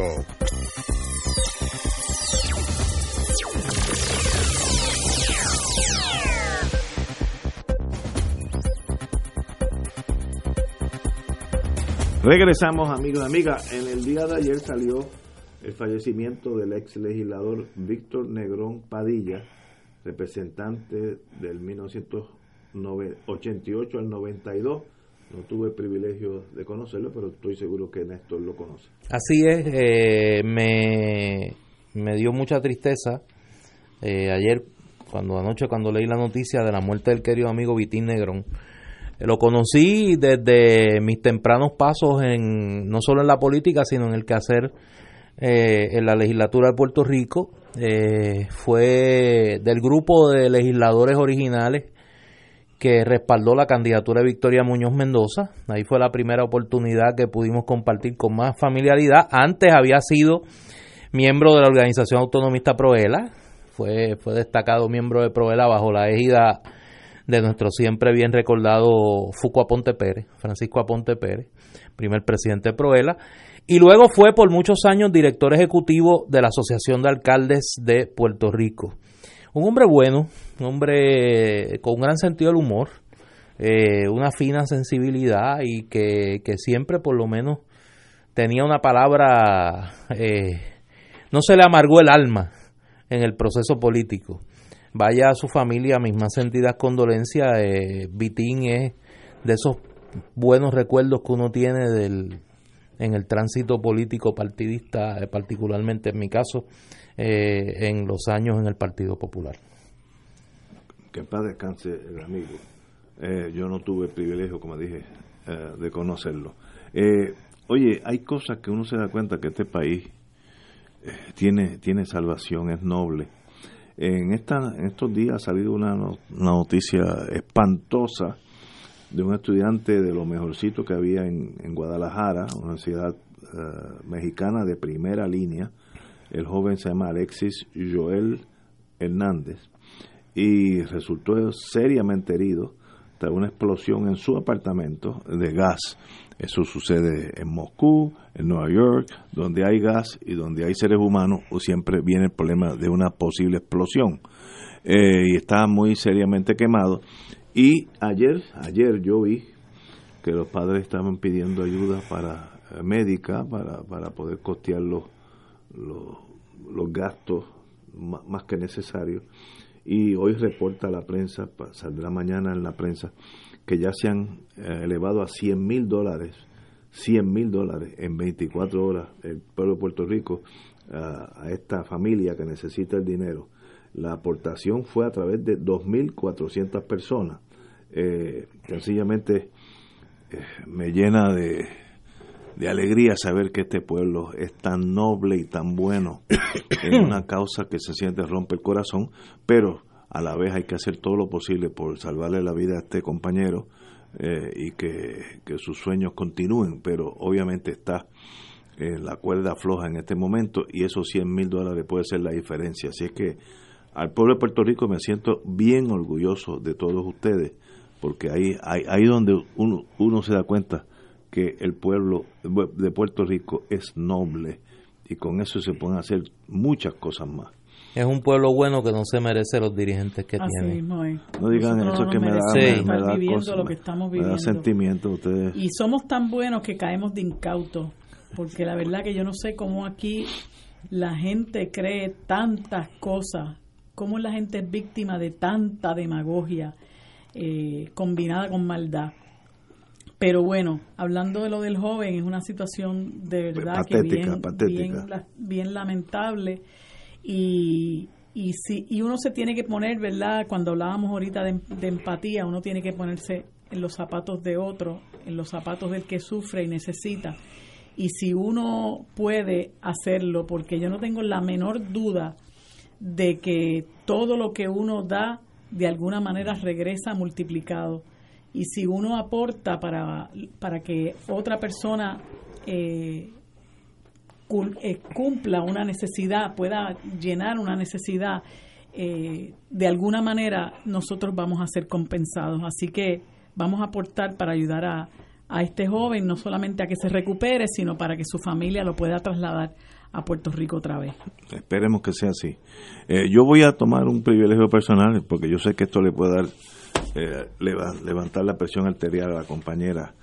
Pero en estos días salió una noticia que era de, mi, de mis años y fue la muerte de Tony Méndez, que tuve el privilegio de conocer, era un agente de la CIA en aquellos buenos años de la Guerra Fría, donde no había reglas del juego, era todo por todo.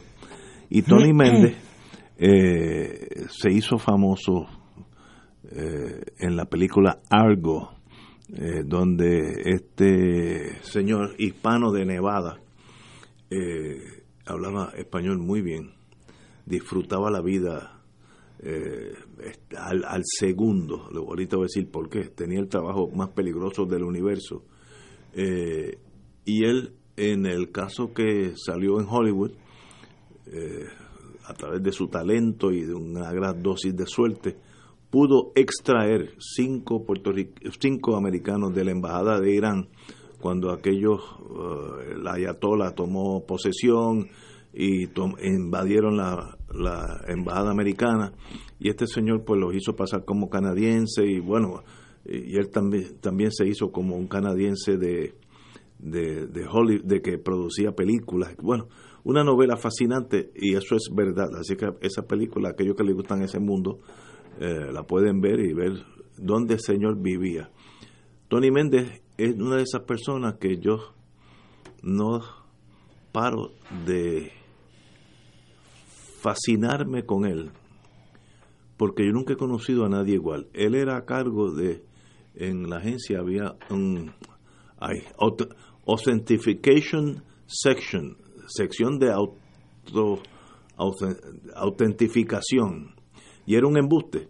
Era una unidad ultra secreta que se especializaba en extraer, se llama Extraction Unit, extraer de los países en aquellos años comunistas aquellos que eran desertores, generales, gente de la KGB, eh, en Checoslovaquia, en Hungría. Y este señor, sencillamente para mí es un misterio, se la ingeniaba para penetrar en esos países, se cambiaba el pelo, barba, calvo, todo lo que era un fenómeno en disguising, en, en camuflaje de su persona. Eh, y entonces se las arreglaba para coger de la mano, ya sea por carro, por avión, por helicóptero, lo que sea, estos generales de la KGB que eran, eran oro molido para los intereses americanos y extraerlos, extraction, extraerlos de ese país.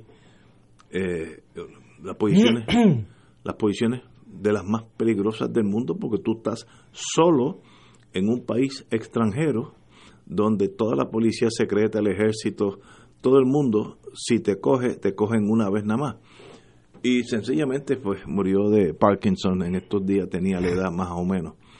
Y sencillamente es fascinante, estoy seguro, que los rusos y los chinos tenían o tienen gente de igual calibre, no estoy diciendo que esto es un Superman, sino una persona muy valiente que se la jugaba. Para mí siempre tenía como un toquecito de suicida, porque son misiones básicamente one way, y él iba y venía. Obviamente, pues cuando decía relajarse con nosotros en Georgetown, era un poco wild, a veces hacía problemas, porque es, es entendible, porque hacía 48 horas que su vida estaba en un, en un hilito. Así es que se sabe lo de algo porque eso fue a, Hollywood, pero él tuvo cinco o seis de esos casos más extraordinariamente. James Bond es un niño de pecho al lado de este. Este sí que se la jugó. Humilde, vivía en una casa promedio en, las afueras de la, de la agencia, eh, tranquilo, ni alzaba la voz, pero temible cuando había que jugársela. Así que a Tony Méndez, que conocí, eh, de verdad que me va a hacer falta saber que ya no está con nosotros y estoy seguro que allá en el cielo está en alguna misión secreta porque él, él, de allí va a extraer a alguien para acá. Yo, yo conozco a ese muchacho. Eh, en la agencia le van a dar un, un reconocimiento, lo van a velar como Hero of the United States, héroe de los Estados Unidos que es una de las distinciones, yo nunca había oído eso en mi vida, así que Tony Méndez, algunos pensaban que era puertorriqueño, pero no era puertorriqueño. O sea, él, decía que era puertorriqueño como parte de su, para que nadie supiera quién era, pero era de verdad tejano americano de, de Nevada y todavía su familia y su esposa viven allá.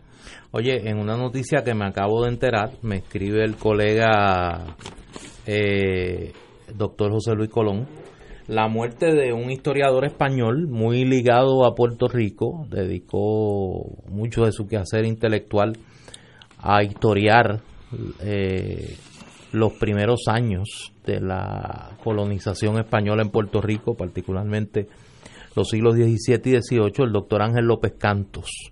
Eh, falleció, tiene entre su obra un libro extraordinario de historia de Puerto Rico de los siglos XVII y XVIII, y varias obras dedicadas a Miguel Enríquez, el primer corsario, ¿no? El primer corsario ah, y eh, un personaje singular de nuestra historia en el siglo XVIII. Sé que para los españolistas, eh, los historiadores españolistas de, de, Puerto Rico, pues va a ser un, es un golpe duro. Siempre fue un promotor de los historiadores puertorriqueños en, en Sevilla eh, acogió a varias generaciones de, historiadores nuestros allá y, fue de, esos intelectuales que no es egoísta, con el conocimiento y que sirvió de maestro y de lazarillo en el buen sentido para muchos estudiantes y muchos colegas eh, en el mundo español. Así que eh, perdemos un gran amigo, ese sí que era amigo de Puerto Rico, en el quehacer historiográfico, el doctor Ángel López Cantos. Cantos con, ese al final, Cantos. Está doña Elizabeth Warren. Ya está aquí. ahora está, en, está en Puerto Rico. Sí, está en un conversatorio ahí en el Teatro Tapia. Yo me imagino que ahora cuando los fotutos 51 eh, y 52, porque ya van por el 52, eh, vean a... Sí, empezaron, mira, empezaron por el 48 ya van por el 52. Cuando los fotutos 51 y 52 la vean con Carmen Yulín allí. Ahí está.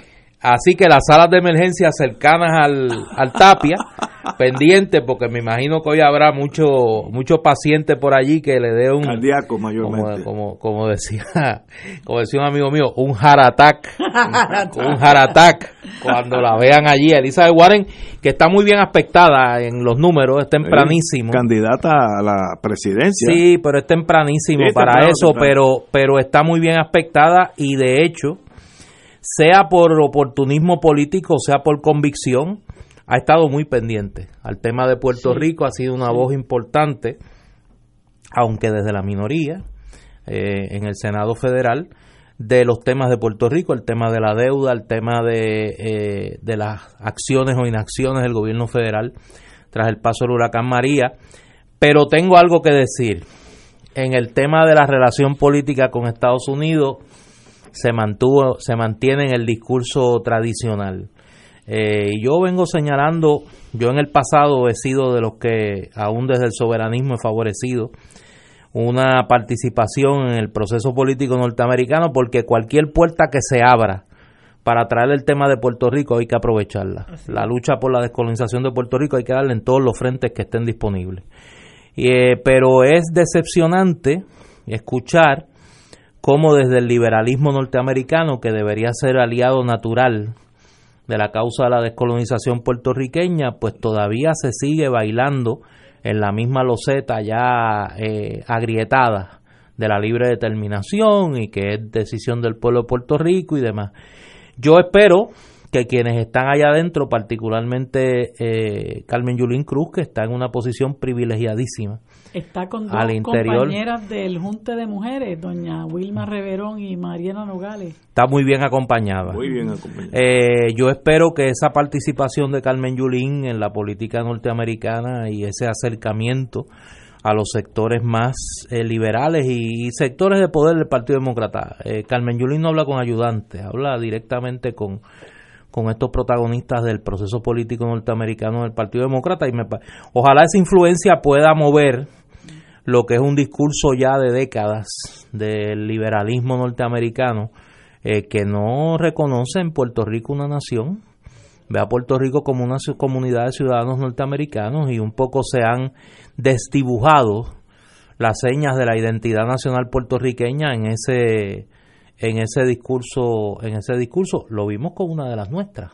con Sonia Sotomayor que su, su discurso es muy parecido al discurso del liberalismo norteamericano en ese sentido, pero repito, no es un, no es un problema nuevo, es un problema de décadas, pero que se sigue agravando con, eh, el, con, con, el, con, con el aliciente de nuestra desidia del soberanismo puertorriqueño que no hemos hecho nuestro trabajo en Washington, no hemos hecho nuestro trabajo con los centros de poder en Estados Unidos para avanzar nuestro mensaje de descolonización, de soberanía y de la diferenciación nacional entre los puertorriqueños y los norteamericanos.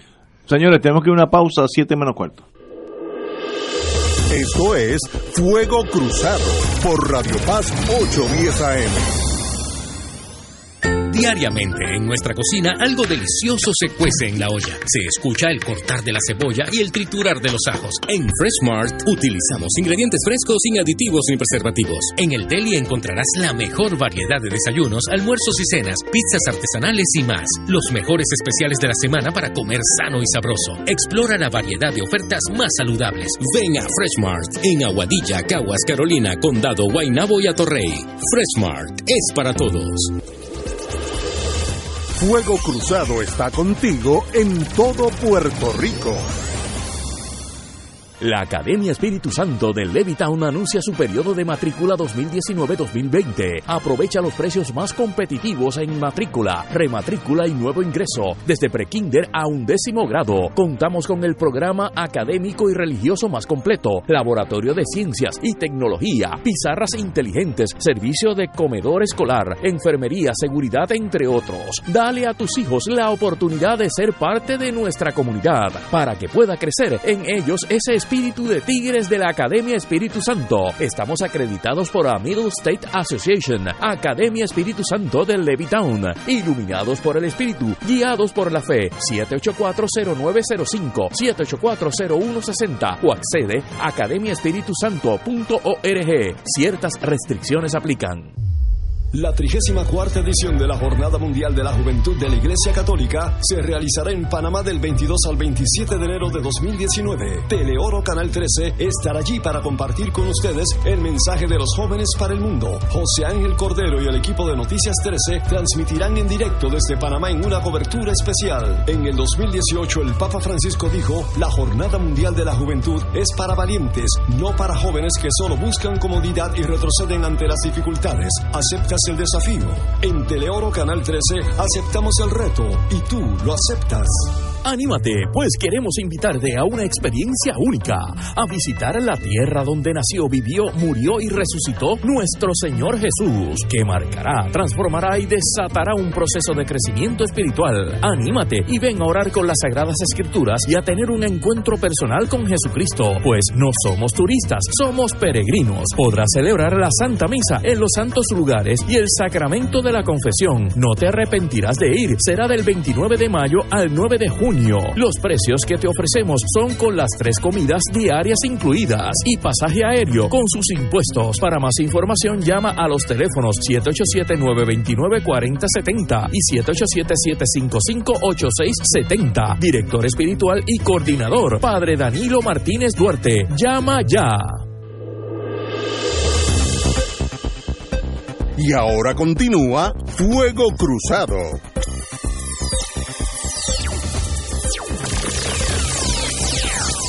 Señores, tengo, oye, una buena noticia. Aquellos que son colegiados, María de Lourdes es una de ellas. En el Colegio de Abogados, hacía décadas que no había un excelente restaurante, que no sé ni cómo se llama, pero se llama eh, Bocado, bocado, divino, divino, que es excelente. Hoy llegó el, el buen mensaje a los colegiados.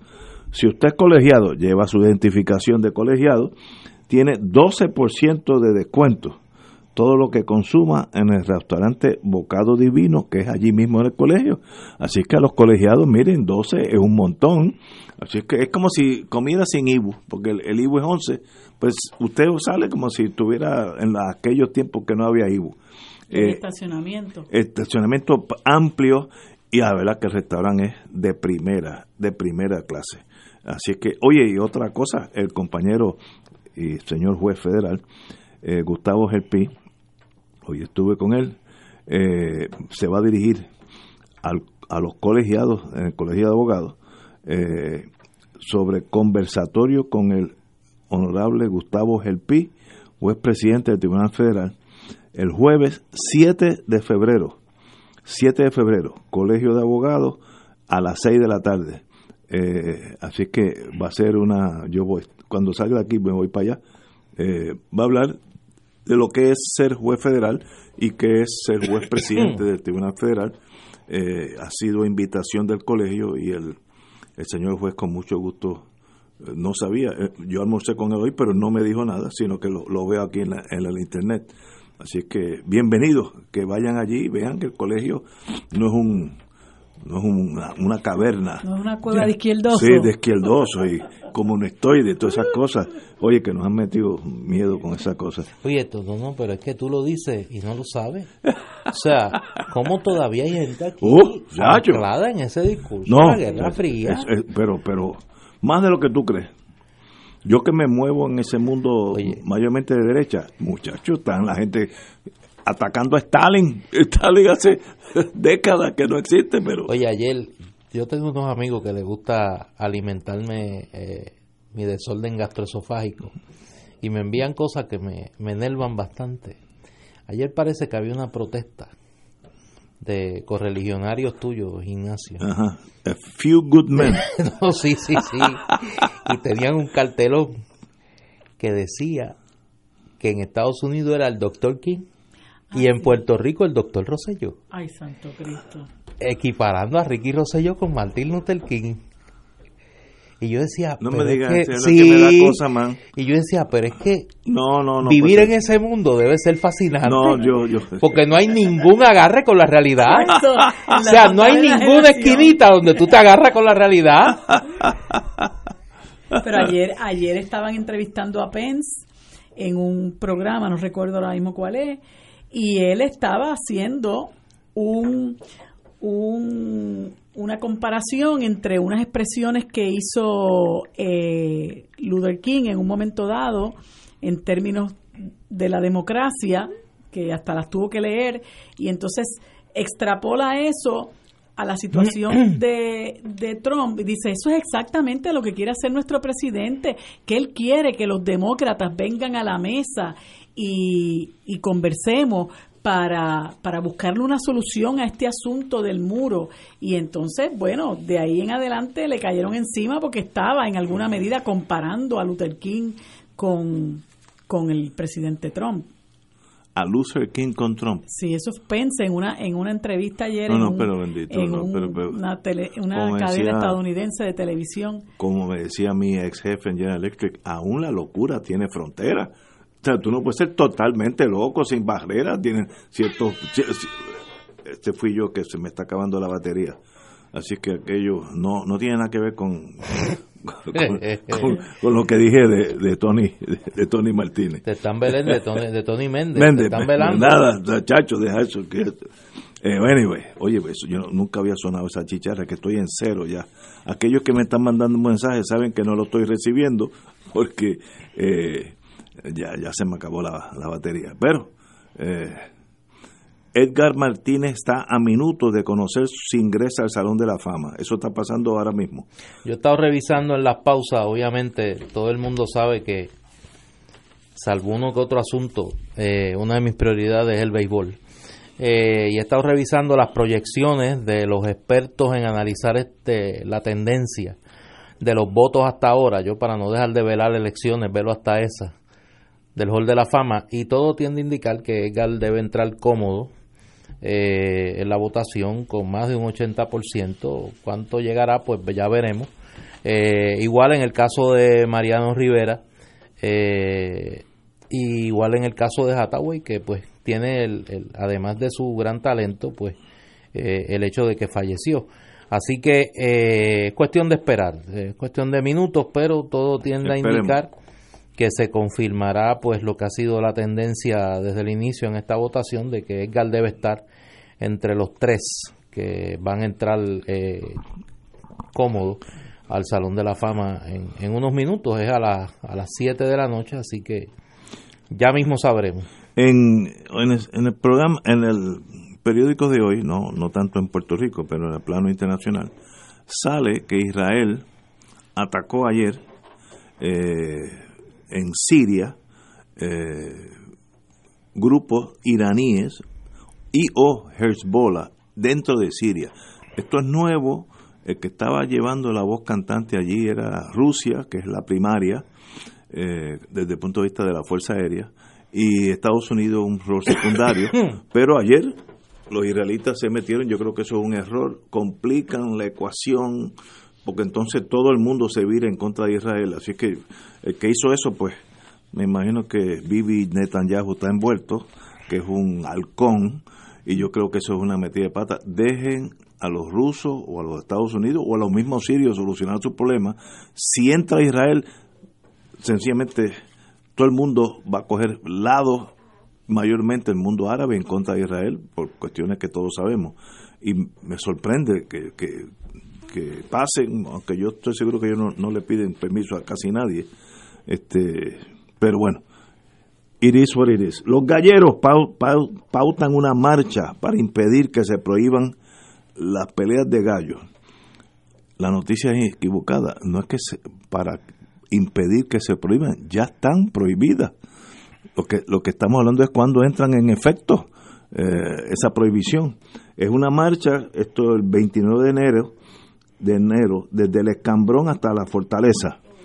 Yo tengo mis dudas si las marchas ya son tan efectivas como con el... Pero ¿y por qué tan? Pero es que la, la, las peleas de gallo no las prohibieron en Puerto Tierra. Pues, pues seguro, hay que o sea, no fue la legislatura en Puerto Tierra la que las prohibió, ¿para qué van a marchar allí? no, no, no sé. vayan al Congreso, que fue donde la prohibieron, vayan y montenle una protesta a Trump frente a Casa Blanca. Mira, y a la comisionada residente. Y a la comisionada residente. Se en los tres segundos. Pero, y ahora dice que va a hacer y que unas enmiendas, va a proponer unas enmiendas. Pero más allá de los gallos, yo creo que hay que revisar eh, la marcha de, de antaño hoy en día con nosotros tenemos aquí tres y hay cuatro teléfonos, eh, smartphones, eso yo creo que es la forma de penetrar el mundo nuevo, no es tanto marchando, eh, sino que si el senador fulanito allá en Kentucky que le, falló, le, falló a favor de la, de la ley, tú le mandas 200 eh, mensajes a favor de los gallos, eh, eso es más efectivo que si tú marchas desde el escambrón hasta la legislatura, porque ese señor ni sabe dónde es el escambrón y mucho menos la legislatura. Pero es que pueden darle la vuelta a la isla 20 veces y aquí no fue donde se aprobó la prohibición de la pelea Hay una cuestión de lógica también, pero... don't push it. Señores, tenemos que irnos. Bueno, esperar. En unos minutos, lo que estoy seguro será la elección de Edgar Martínez al Salón de la Fama del Béisbol. Mañana celebramos aquí. Señores, hasta mañana.